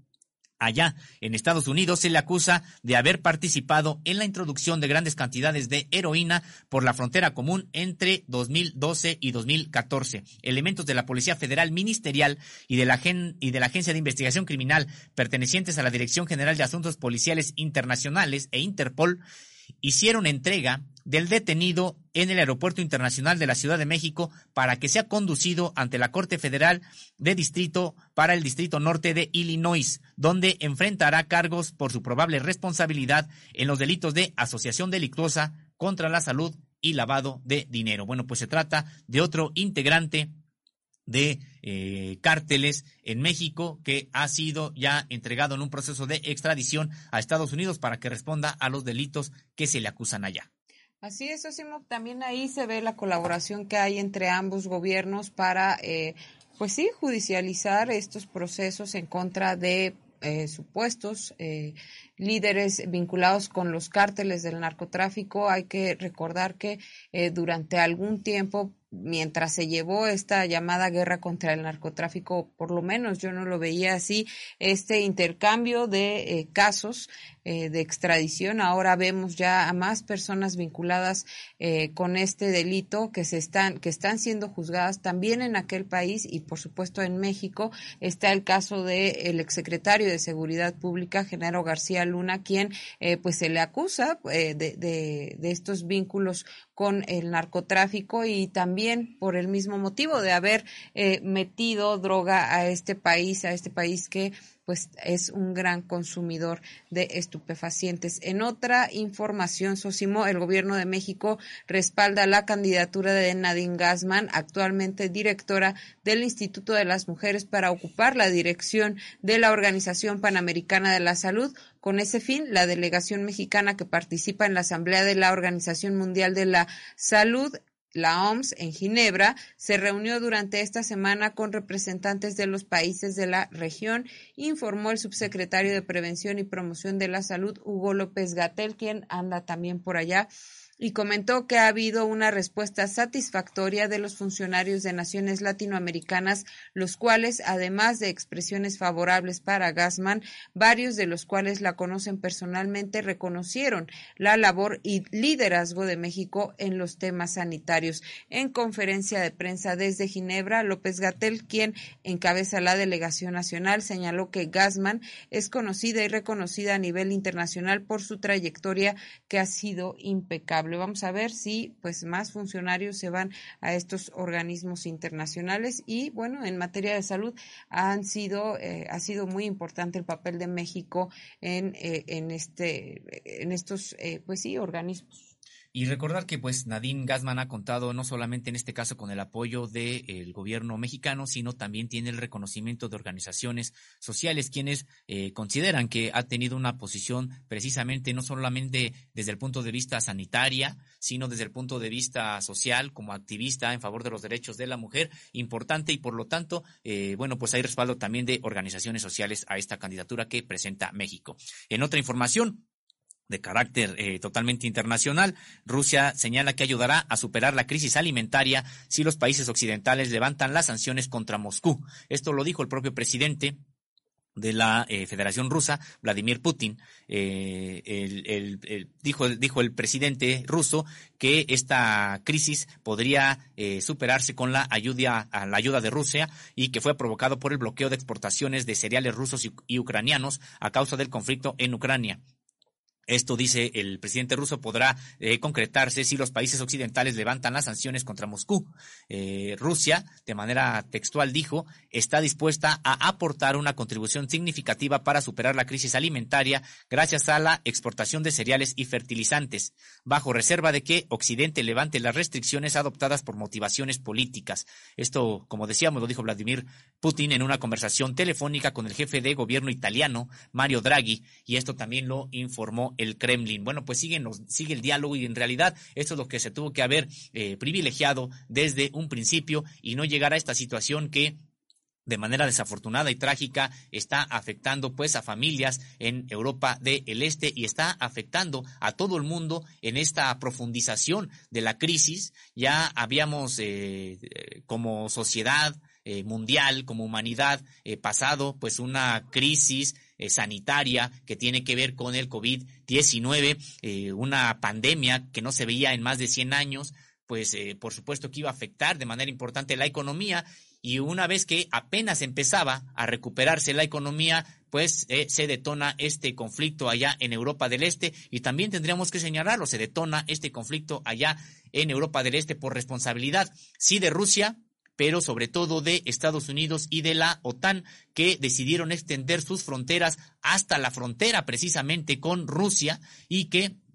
eh, ha detonado este conflicto que hoy padece ya todo el mundo porque ha generado escasez, ha generado inflación, es decir, encarecimiento de bienes, sobre todo de bienes alimentarios, porque además tendríamos que señalar que tanto Rusia como Ucrania son de los principales productos de cereales en el mundo. Así es, Osimo Camacho, y bueno, pues además del desplazamiento que hemos visto de eh, pues familias enteras de, Ucrania que han tenido que refugiarse en, otros países, en México también se han recibido eh, algunas personas pues afectadas por esta por este encuentro bélico. Y bueno comentar que vemos que Estados Unidos sigue financiando sigue financiando a Ucrania aunque eh, pues ahí también ha, manifestado que, que él no se mete en esta guerra, pero pues sí se mete eh, económicamente y es uno de los eh, problemas que perpetúan que perpetúan esta situación, esta condición también inflacionaria que hay en todo el mundo y pues que esperemos que, que ya pare, que, que, acabe pronto y que se resuelvan estos conflictos entre naciones. Parece que tienes eh, una última nota de esta revisión que hacemos a las notas más importantes y que tiene que ver con la caravana wixárika. Así es, en otra información, la caravana wixárika, este pueblo conocido también como Huichol, pues emprendió hace más de un mes hace 32 días empezó, eh, emprendió una caminata, una caminata desde allá, desde eh, tierras eh, con rumbo a la Ciudad de México para solicitar eh, diálogo con el presidente de la República, Andrés Manuel López Obrador, y también para solicitar solución a estos despojos de tierra que han padecido por 50 años estas, estas comunidades, estas comunidades wixárikas ellos eh, salieron desde hace 32 días desde San Sebastián, eh, Teponahuaxtlán, Jalisco. Esta caravana que eh, se, se le llamó por la dignidad y la conciencia guerrárica. empezó precisamente con una ceremonia tradicional allá hace 32 días y hoy ya los vimos ingresar a la Ciudad de México el día de ayer esta caravana eh, que además cruzó, además de Jalisco, cruzó Michoacán, Zacatecas y el estado, el estado de, de, México. Pasó grandes ciudades también como Guadalajara, Guadalajara, Jalisco, y en este recorrido de más de 900 kilómetros, pues eh, llegó ya a la Ciudad de México. Tenemos un video, tenemos un video sobre esta caravana que, que ha llegado a la Ciudad de México.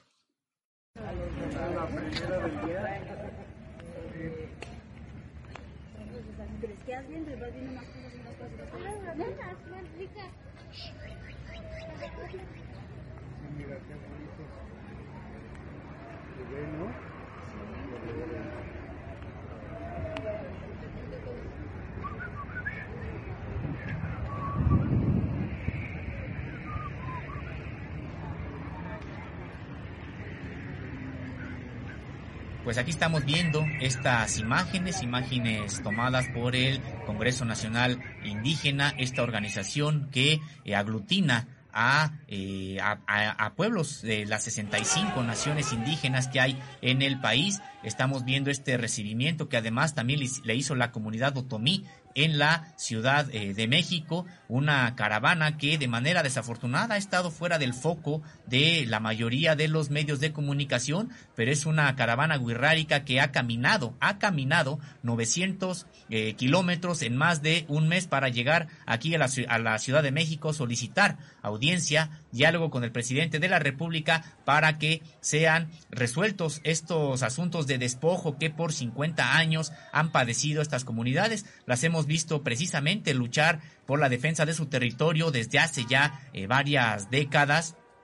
Desafortunadamente ellos también pues cuentan en su entre sus eh, saldos de esta lucha que han tenido pues también varios asesinatos y también éxitos han logrado detener algunos otros despojos que se estaban eh, ejecutando contra esta comunidad. Esperemos que hoy que, que ahora que están en la Ciudad de México sí puedan ser recibidos por el presidente de la República, sí puedan ser atendidos por las autoridades que eh, tienen capacidad resolutiva en esta en este, en este tipo de conflictos. Hemos visto que hay un diálogo importante del presidente de la República, él de manera directa con los pueblos yaquis, que se ha eh, ampliado a últimas instancias también con los pueblos mayos, allá en Sonora y en Sinaloa. Sabemos que hay diálogos intensos también que eh, el gobierno mexicano ha entablado con eh, varios pueblos indígenas reivindicando sus luchas y esperemos que los Wirrárica también sean, sean sean escuchados, sean recibidos y sobre todo sean solucionados estos problemas de despojo que padecen desde hace más de 50 años. También que haya un plan de justicia, Sosimo, para esta comunidad que ha sido afectada sobre todo por eh, proyectos mineros, proyectos mineros que han explotado su tierra, que se les han entregado concesiones sin siquiera consultarlos, que ya, bueno, hemos hablado aquí eh, de, las afectaciones que tiene la minería en cualquier tipo de territorio y, por supuesto, la comunidad huirrárica no ha quedado exenta con estos megaproyectos que han llegado a la región. Ahora los vemos marchar y esperemos que en próximos días sean recibidos por el presidente Andrés Manuel López Obrador, que ha tenido un, un encuentro constante, como ya lo decías, con comunidades indígenas pues eh, del norte del país, donde ha hablado de la comunidad yaqui, que ha sido una de las más afectadas por eh, décadas, por pues no sé, más de 100 años eh, por todo el sistema que ha habido en su contra pero bueno, pues hay que recordar que los pueblos originarios eh, siempre han padecido diversas situaciones y esperemos, esperemos que en esta administración se vayan resolviendo algunas de ellas. Ahora es el turno de la comunidad wixárika. Vamos a estar muy al pendiente de lo que ocurra con, eh, esperemos, estos encuentros que se den con el gobierno mexicano y esta comunidad indígena.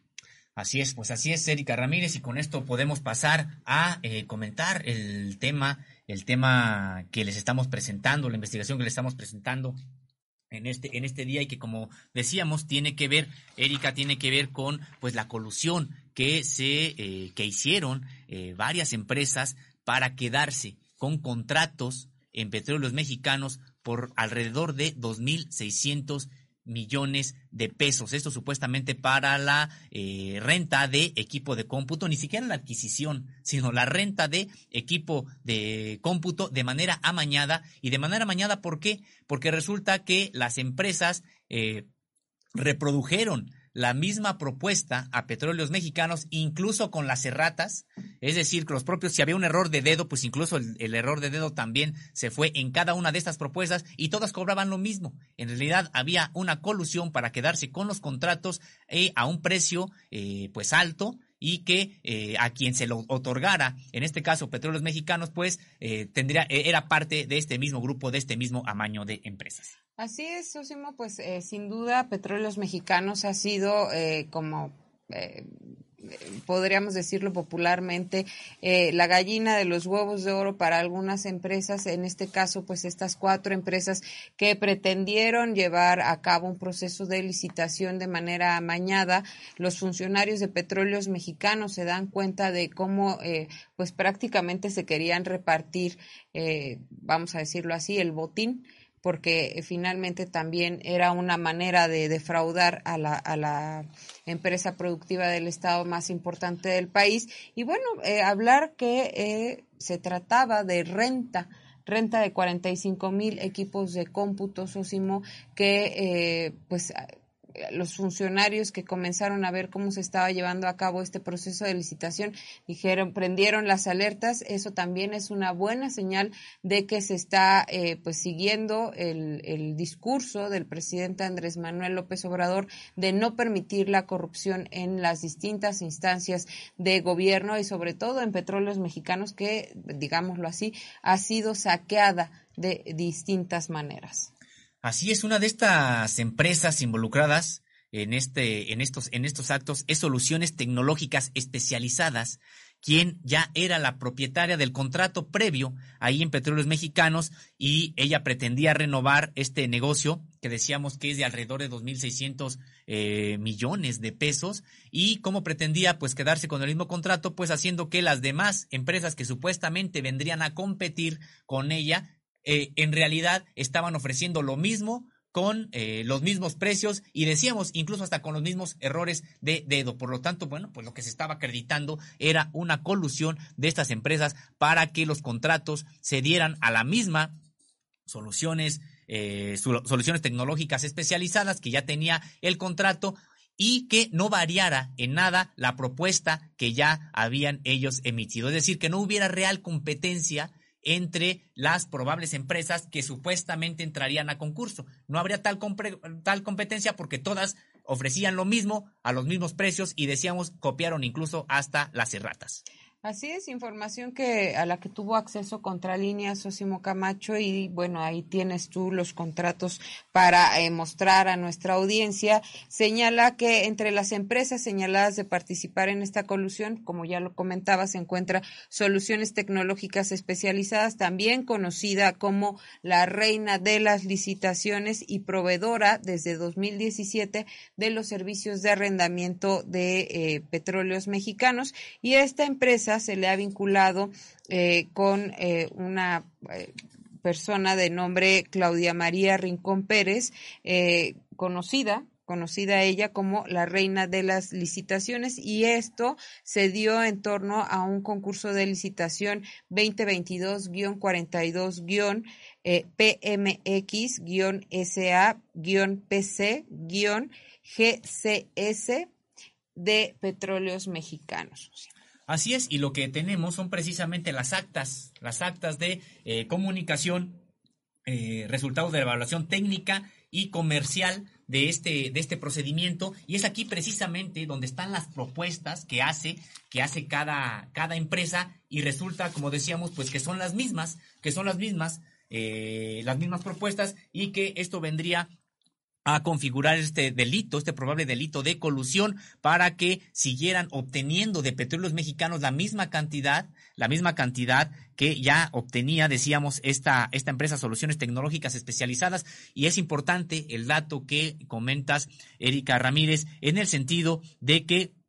pues están estas, esta, esta, esta empresa, eh, Soluciones Tecnológicas Especializadas, pues está vinculada a un personaje que ya eh, se le conoce precisamente como la reina de las licitaciones porque tenía en el sexenio anterior la capacidad de eh, que ganaran eh, sus asesorados o sus empresas, pues las, licitaciones en la Administración Pública Federal, particularmente ahí en Petróleos Mexicanos. O sea, es parte de esta investigación que ahora les estamos eh, presentando. Así es, y lo importante, Sosimo Camacho, es que en este caso, pues los ingenieros de petróleos mexicanos que estuvieron eh, al pendiente de esta licitación prendieron las alertas para que, pues estas cuatro empresas que pretendían concursar eh, para obtener estos eh, recursos millonarios de petróleos mexicanos, pudieron eh, dar carpetazo al asunto, decir que se consideraba una licitación de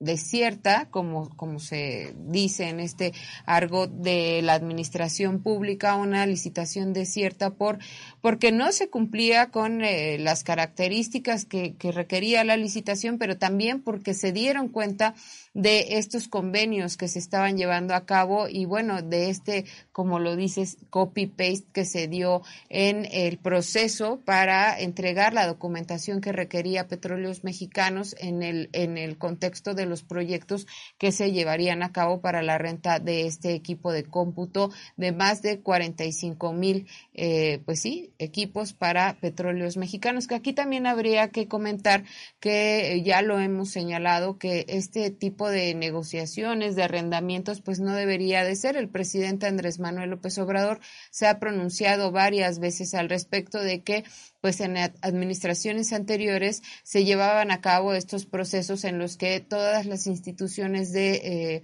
de la federación y bueno, estatales incluso, eh, renovaban su equipo cada año, ¿no? O lo rentaban y esto generaba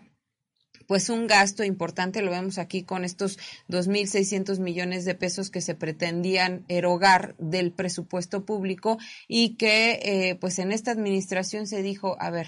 eh, vamos a poner un alto aquí, vamos a, mantener los equipos de cómputo. O sea, había equipos de cómputo que eran prácticamente nuevos, tenían apenas un año de haberse comprado, se puso un alto y bueno, aquí también es importante eh, el papel de que a ver, se iba a arrendar, pero ya no se arrendó por este, por esta colusión de las empresas, pero y ahora qué sigue, ¿no? Si Petróleos Mexicanos va a continuar con ese plan de arrendamiento con otras empresas o ya se va a hacer cargo de sus propios equipos y ya va a comprar un material que pueda durar más tiempo, que no signifique un gasto oneroso para el erario, como en este caso lo iba a ser de 2.600 millones de pesos. Así es, y recordar que en este proceso, eh, Erika, de acuerdo con lo que eh, la, las informaciones que se ha, ya se han estado virtiendo, la propia empresa señalada, que es la que además tenía el contrato previo, ha dicho que este tipo de eh, coincidencias entre las propuestas son normales, que eso se presenta de manera cotidiana y normal, cuando ya Petróleos Mexicanos también aclaró que no pueden ser normales porque ni siquiera hay un formato, ni siquiera hay un formato único para presentar este tipo de propuestas y que por lo tanto de lo que se trata es de que las eh, empresas, son, cinco empresas las que se organizaron para presentar la misma propuesta y no bajar eh, los montos a petróleos mexicanos y seguir obteniendo de esta empresa productiva del Estado mexicano pues recursos como ya lo venían haciendo desde el sexenio anterior, Erika. Así es, eso sí, muy bueno. En estos documentos que tienes tú a la mano, ahí se destaca que son, eh, pues, los funcionarios que estuvieron al pendiente de esta información son los ingenieros Javier Arturo Saucedo Betancur, administrador del proyecto, el ingeniero Rubén Martínez Olvera, el ingeniero Jaime Alejandro Martínez Leiva, el ingeniero Carlos Gutiérrez Gamiz, el ingeniero Alejandro Víctor Mendoza Jacob, el ingeniero Pedro Ortiz Rojas y eh, son ellos quienes pues prácticamente estuvieron al pendiente de la licitación y consideraron declarar eh, desierto este concurso toda vez de pues esta colusión que se venía dando entre las cuatro empresas que participaron para obtener estos recursos millonarios de petróleos eh, de México. Hay que eh, destacar que entre las empresas se encuentran Altum Technologic, Aluxem Lumini, Nugasis, esta de soluciones tecnológicas especializadas y también Tecnoprogramación Humana especializada en sistemas operativos. Eran, eran estas las que pretendían obtener esta, este concurso licitatorio para la renta de 45 mil equipos a petróleos mexicanos. Así es, la otra empresa es Cinex de México, quien también precisamente la propuesta la presentó en conjunto con Altum Technology. Y recordar que este, desde 2017, Soluciones Tecnológicas Especializadas, junto con Factoría de TI y Nexar Systems, eh, habían ganado este contrato de arrendamiento que decíamos de computadoras por más de, en su momento, por más de 1.600 millones de pesos y es precisamente el contrato previo al que eh, nos habíamos eh, referido. y bueno, decíamos que esta esta, esta, esta empresa, esta empresa está pues eh, relacionada, vinculada con Claudia María Rincón Pérez, eh, a quien decíamos se le conoce como la reina de las licitaciones y porque desde el sexenio pasado eh, estas empresas vinculadas con este personaje, con Rincón Pérez, eh, pues han ganado eh, muchos contratos con un modus operandi pues similar. Es decir, las mismas empresas, incluyendo a, soluciones tecnológicas especializadas y factoría de TI, bueno, pues están aliadas para simular que compiten. A veces encuentran a otras empresas aliadas en, y a las que también, eh, bueno, pues eh, le, solicitan que simulen competir en, eh, en licitaciones que previamente ellas ya han decidido quién se va a quedar con ellas y así es como se van repartiendo este tipo de contratos. Esta red, esta red de tráfico de influencias, porque eso es lo que es dentro de otros delitos que se pudieran configurar, esta red pues estuvo operando no solamente en petróleos mexicanos, sino en muchas otras dependencias del gobierno federal, habría que ver si incluso también en gobiernos estatales, pero que ahora ha sido descubierta. Ha sido descubierta porque ya ni siquiera tenían o guardaban algún tipo de, de podemos decir, que de recato en la manera como operaban, sino ya de manera abierta hacían, como decíamos, copy-paste, es decir, eh, copiado automático de las mismas propuestas, las presentaban, porque además también encontraban eh, ocurría en el pasado, esto es lo que podemos eh, concluir, encontraban eco en funcionarios que obviaban este tipo de errores y solamente por fuera se ponían de acuerdo con las empresas para ver a quién le daban los contratos y que eran claro, por encima de lo que se podría encontrar en una competencia abierta, real, de licitación pública. Así es, Osimo. Y bueno, en esta documentación que tenemos, eh, si me permites ahorita eh, parte de los documentos, esta documentación eh, la está sellada por el Gobierno de México, por Petróleos Mexicanos, y bueno, está llevada por la Dirección Corporativa de Administración y Servicios y la Subdirección de Abastecimiento, así como la Coordinación de Abastecimiento para Servicios de Soporte y Control de Almacenes, también por la Gerencia de Contrataciones para Servicios de Soporte, así como con la, por la Subgerencia de Abastecimiento para Servicios de Salud, representación regional, eh, contratación para los servicios de salud de eh, Ciudad Madero, que era donde se pretendía eh, llevar a cabo, pues sí, esta, esta prestación de servicios. Y en la página 8, Sosimo, ahorita la vamos a, a, tener aquí. Bueno, en la página 8 es donde se descubre que las características que advierten esta licitación es que en todos los casos los documentos se presentan en el mismo apartado correspondiente al numeral 1.20, que es la identificación oficial vigente con fotografía sobre el correo electrónico, también eh, la propuesta comercial y siendo documentos virus informático, manifiesto, información reservada y o información confidencial o reservada, eh, pues todos los, en todos los casos los documentos se presentan con una misma redacción, misma estructura, siendo solo membrete el distintivo que identifica cada una de las empresas. Y bueno, pues aquí está el dictamen que usted puede eh, ver a través de eh, pues lo que se consideró la licitación desierta de este concurso. Y bueno, ante esta situación y al advertir la convocante la presentación de los documentos por parte de los participantes citados, en el que se detectan estructuras similares, se presume una colusión entre participantes, por lo que el convocante, es decir, Petróleos Mexicanos, alude y se apega al lineamiento 11.2 de las políticas y lineamientos eh, anticorrupción de Petróleos Mexicanos, eh, en donde pues se indica que también se considera colusión cuando los particulares acuerden arreglos o combinaciones entre competidores cuyo objeto o efecto sea obtener beneficio indebido u ocasionar un daño o perjuicio al patrimonio de Pemex y sus empresas. Y sí que sería un daño estos 2.600 millones de pesos de la empresa más importante del Estado mexicano. Y es que además, Erika, con esta misma acta que ha levantado Petróleos Mexicanos y de la cual estamos dando cuenta, pues se señala que incluso eh, se están incluyendo en estos, en estos documentos eh, descripciones que ni siquiera se pidió en el proceso de licitación y ni siquiera fueron pedidos por petróleos mexicanos y resulta que todas las empresas que participaron en este proceso incluyeron esos documentos con la misma, decíamos, con la misma redacción. Por lo tanto, pues queda claro, queda claro que estas empresas se habían aliado previamente para estafar a petróleos mexicanos. Y bueno, otro de los párrafos que a mí se me hace interesante de este proceso licitatorio y que ya es un dictamen definitivo eh, es que pues debido a lo que se expuso anteriormente, eh, eh, se procede al desechamiento de las propuestas comerciales de los participantes Soluciones Tecnológicas Especializadas, Nugasis, Aluxen Lumini, Altum,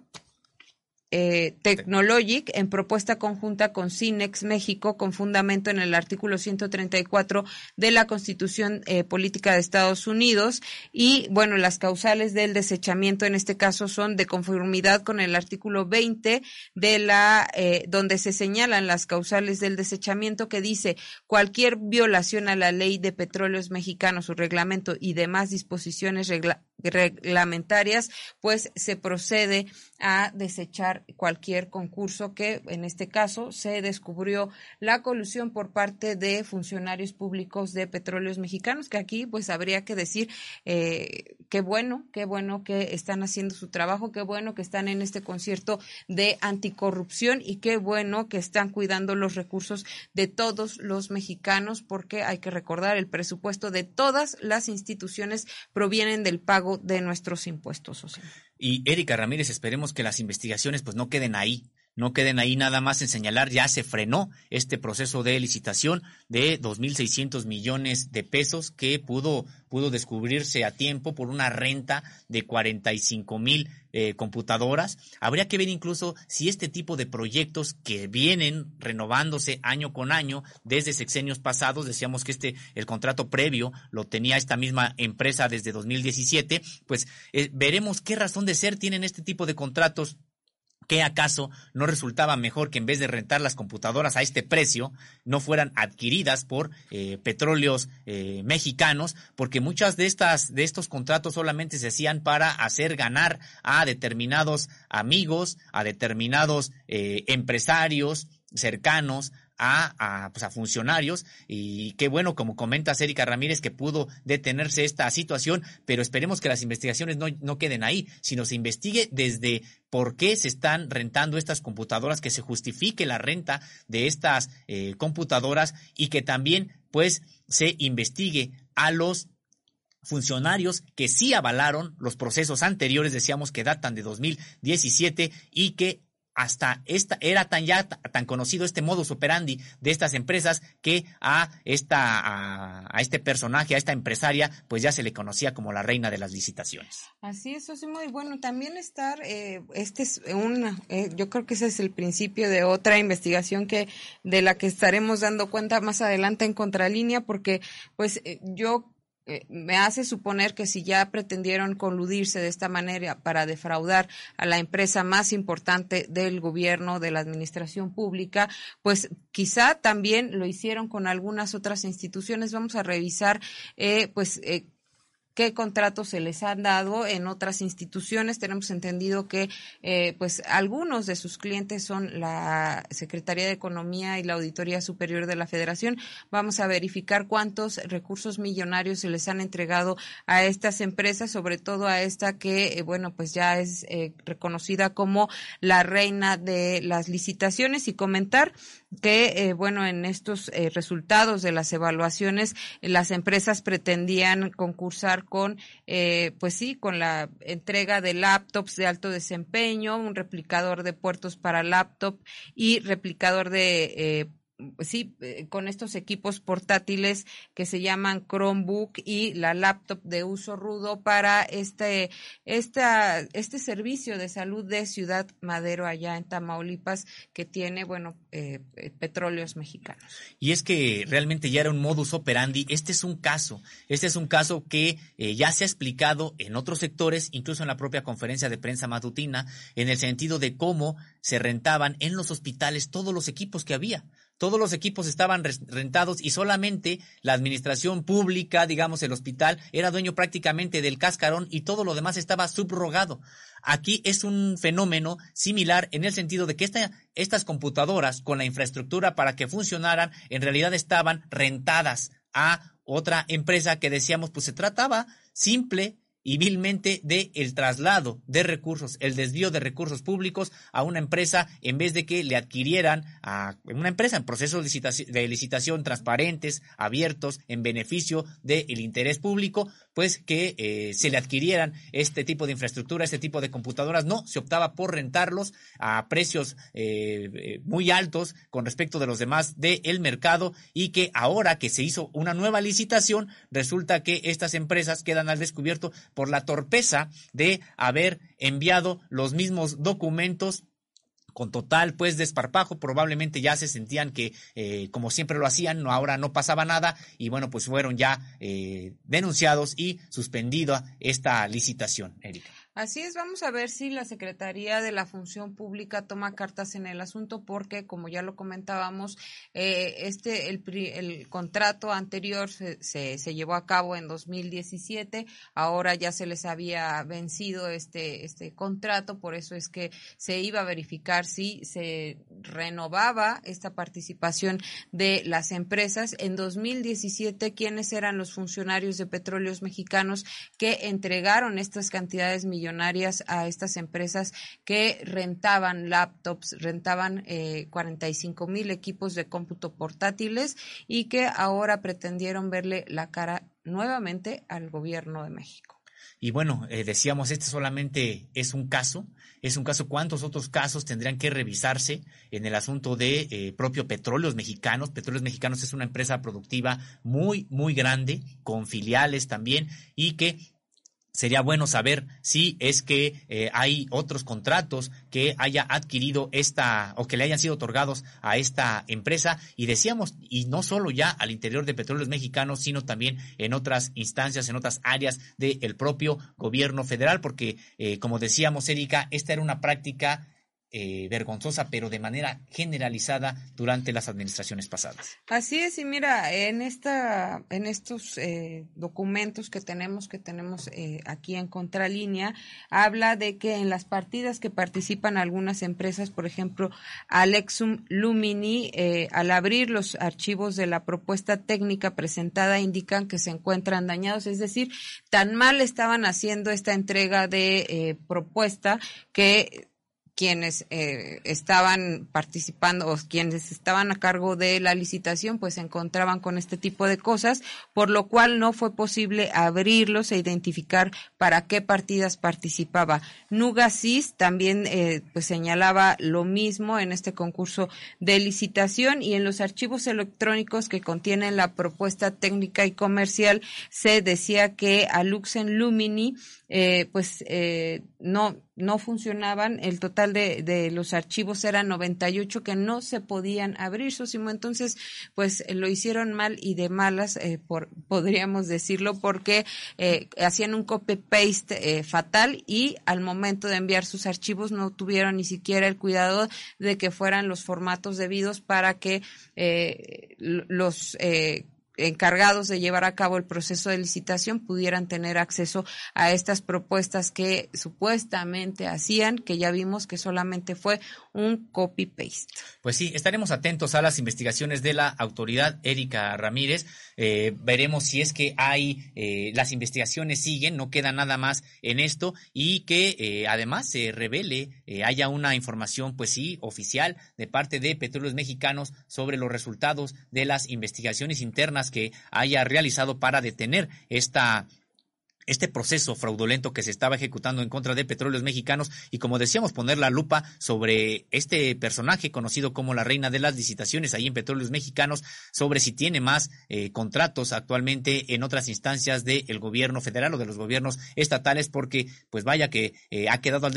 ha quedado al descubierto la manera en que ganaba entre comillas las licitaciones. Y habría que ver si en las licitaciones anteriores también que se llevaban los funcionarios de petróleos mexicanos que eh, no se daban cuenta también, entre comillas, de estas irregularidades. Así es, Osimo Camacho, sería aquí un trabajo de la Secretaría de la Función Pública quien tendría que, eh, pues sí, revisar estos expedientes en cuanto a los funcionarios que anteriormente entregaron eh, los contratos millonarios. Estamos hablando de 2.600 millones de pesos para ver si hay algún proceso en contra de exfuncionarios o no sabemos si hay alguno que todavía continúe trabajando en petróleos mexicanos porque hay que recordar no se han ido todos, todos los del viejo régimen. Hay dependencias en donde todavía permanecen enquistados algunos eh, servidores eh, que participaban en administraciones anteriores y que eran de alguna manera cómplices de algunos fraudes. Hay que recordar, pues desafortunadamente veían a todas las dependencias de gobierno, pues eh, como sus cajas chicas o como sus gallinas de los huevos de oro y por eso es que se detectaba tanta corrupción en los gobiernos anteriores en este periodo neoliberal que pues entregó a manos llenas eh, el recurso de los mexicanos en distintas manos, en distintas empresas, como pretendían hacerlo ahora. Pues ahí está este ejemplo, pues sí, contundente que ha encontrado eh, petróleos mexicanos y del que hemos dado cuenta en este espacio. Si te parece, Erika, podemos pasar a los, eh, antes de despedirnos, pues a los saludos y a los comentarios, a leer algunos comentarios siempre muy interesantes que nos hace llegar la audiencia. Así es, Víctor Aurelio López dice, y sigue la mata dando casos de saqueo, todo esto en contubernio con trabajadores dentro de la empresa. Si esto sucede con personal de confianza, ¿qué podemos esperar con Ricardo Aldana, líder de eh, Charro, que seguirá disfrutando de lo que su cómplice Romero de Champs le heredó. Y pues sí, también es otro de los asuntos que están en petróleos mexicanos y que ya hemos hablado aquí al respecto de cómo pues muchas de estas cosas se daban con anuencia de eh, pues sí, la clase trabajadora que permitía el saqueo a petróleos mexicanos. La cúpula, más bien la cúpula de este sindicato petrolero que, porque bueno, aunque sea la cúpula, no necesariamente involucraba realmente a los trabajadores. Hay trabajadores honestos en Pemex que han sacado adelante esta eh, estatal antes para estatal, ahora empresa productiva del el Estado mexicano. También Erika en otro comentario nos dice con IFR, a quien agradecemos mucho su comunicación, nos dice, algunos empresarios y coyotes siempre terminan aprovechándose de la nobleza y necesidad del campesino eh, bueno, este era de otro, de, del otro tema. Más bien tenemos a Catherine Zaragoza, a quien también agradecemos mucho su comentario. Pemex era el botín y el nido de muchas ratas, es lo que nos señala Catherine Zaragoza, y pues así, como decíamos, estaba toda la eh, administración pública ya con empresarios que se habían acomodado ahí a través de probablemente de compra de conciencias, de dádivas, para obtener los contratos, eh, licitaciones que en realidad solamente eran simuladas como esta que iba a ocurrir en petróleos mexicanos. Nos dice Elena Reyes, muchas gracias a Elena Reyes, la renta de equipos es un jugoso negocio para las instituciones y empresas de los cuates.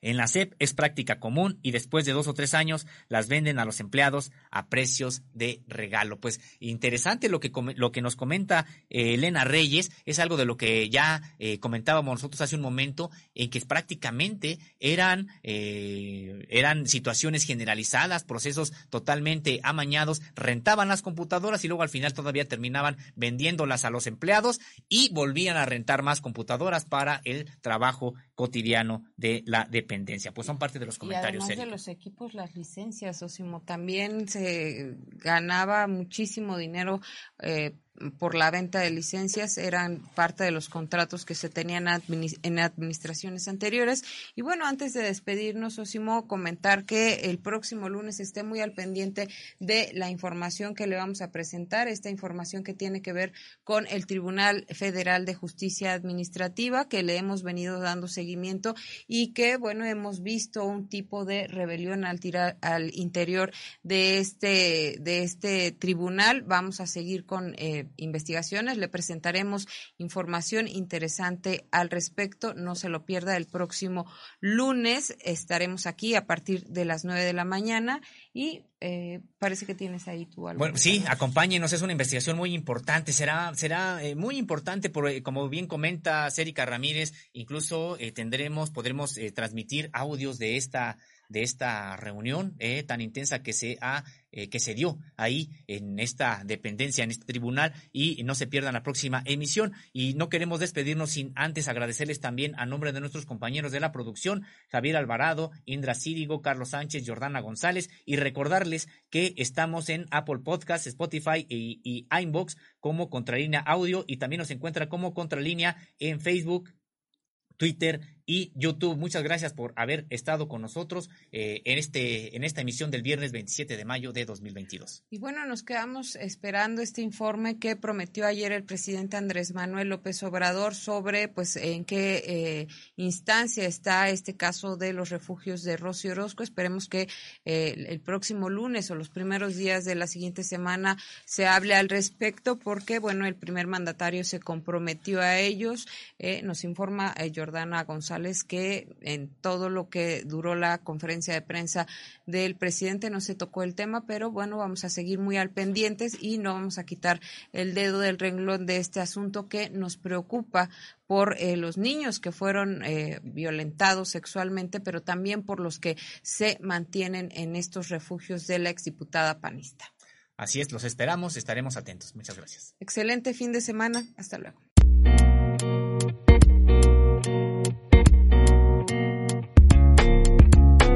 Contralínea Audio presentó el programa informativo de la revista Contralínea, Periodismo de Investigación.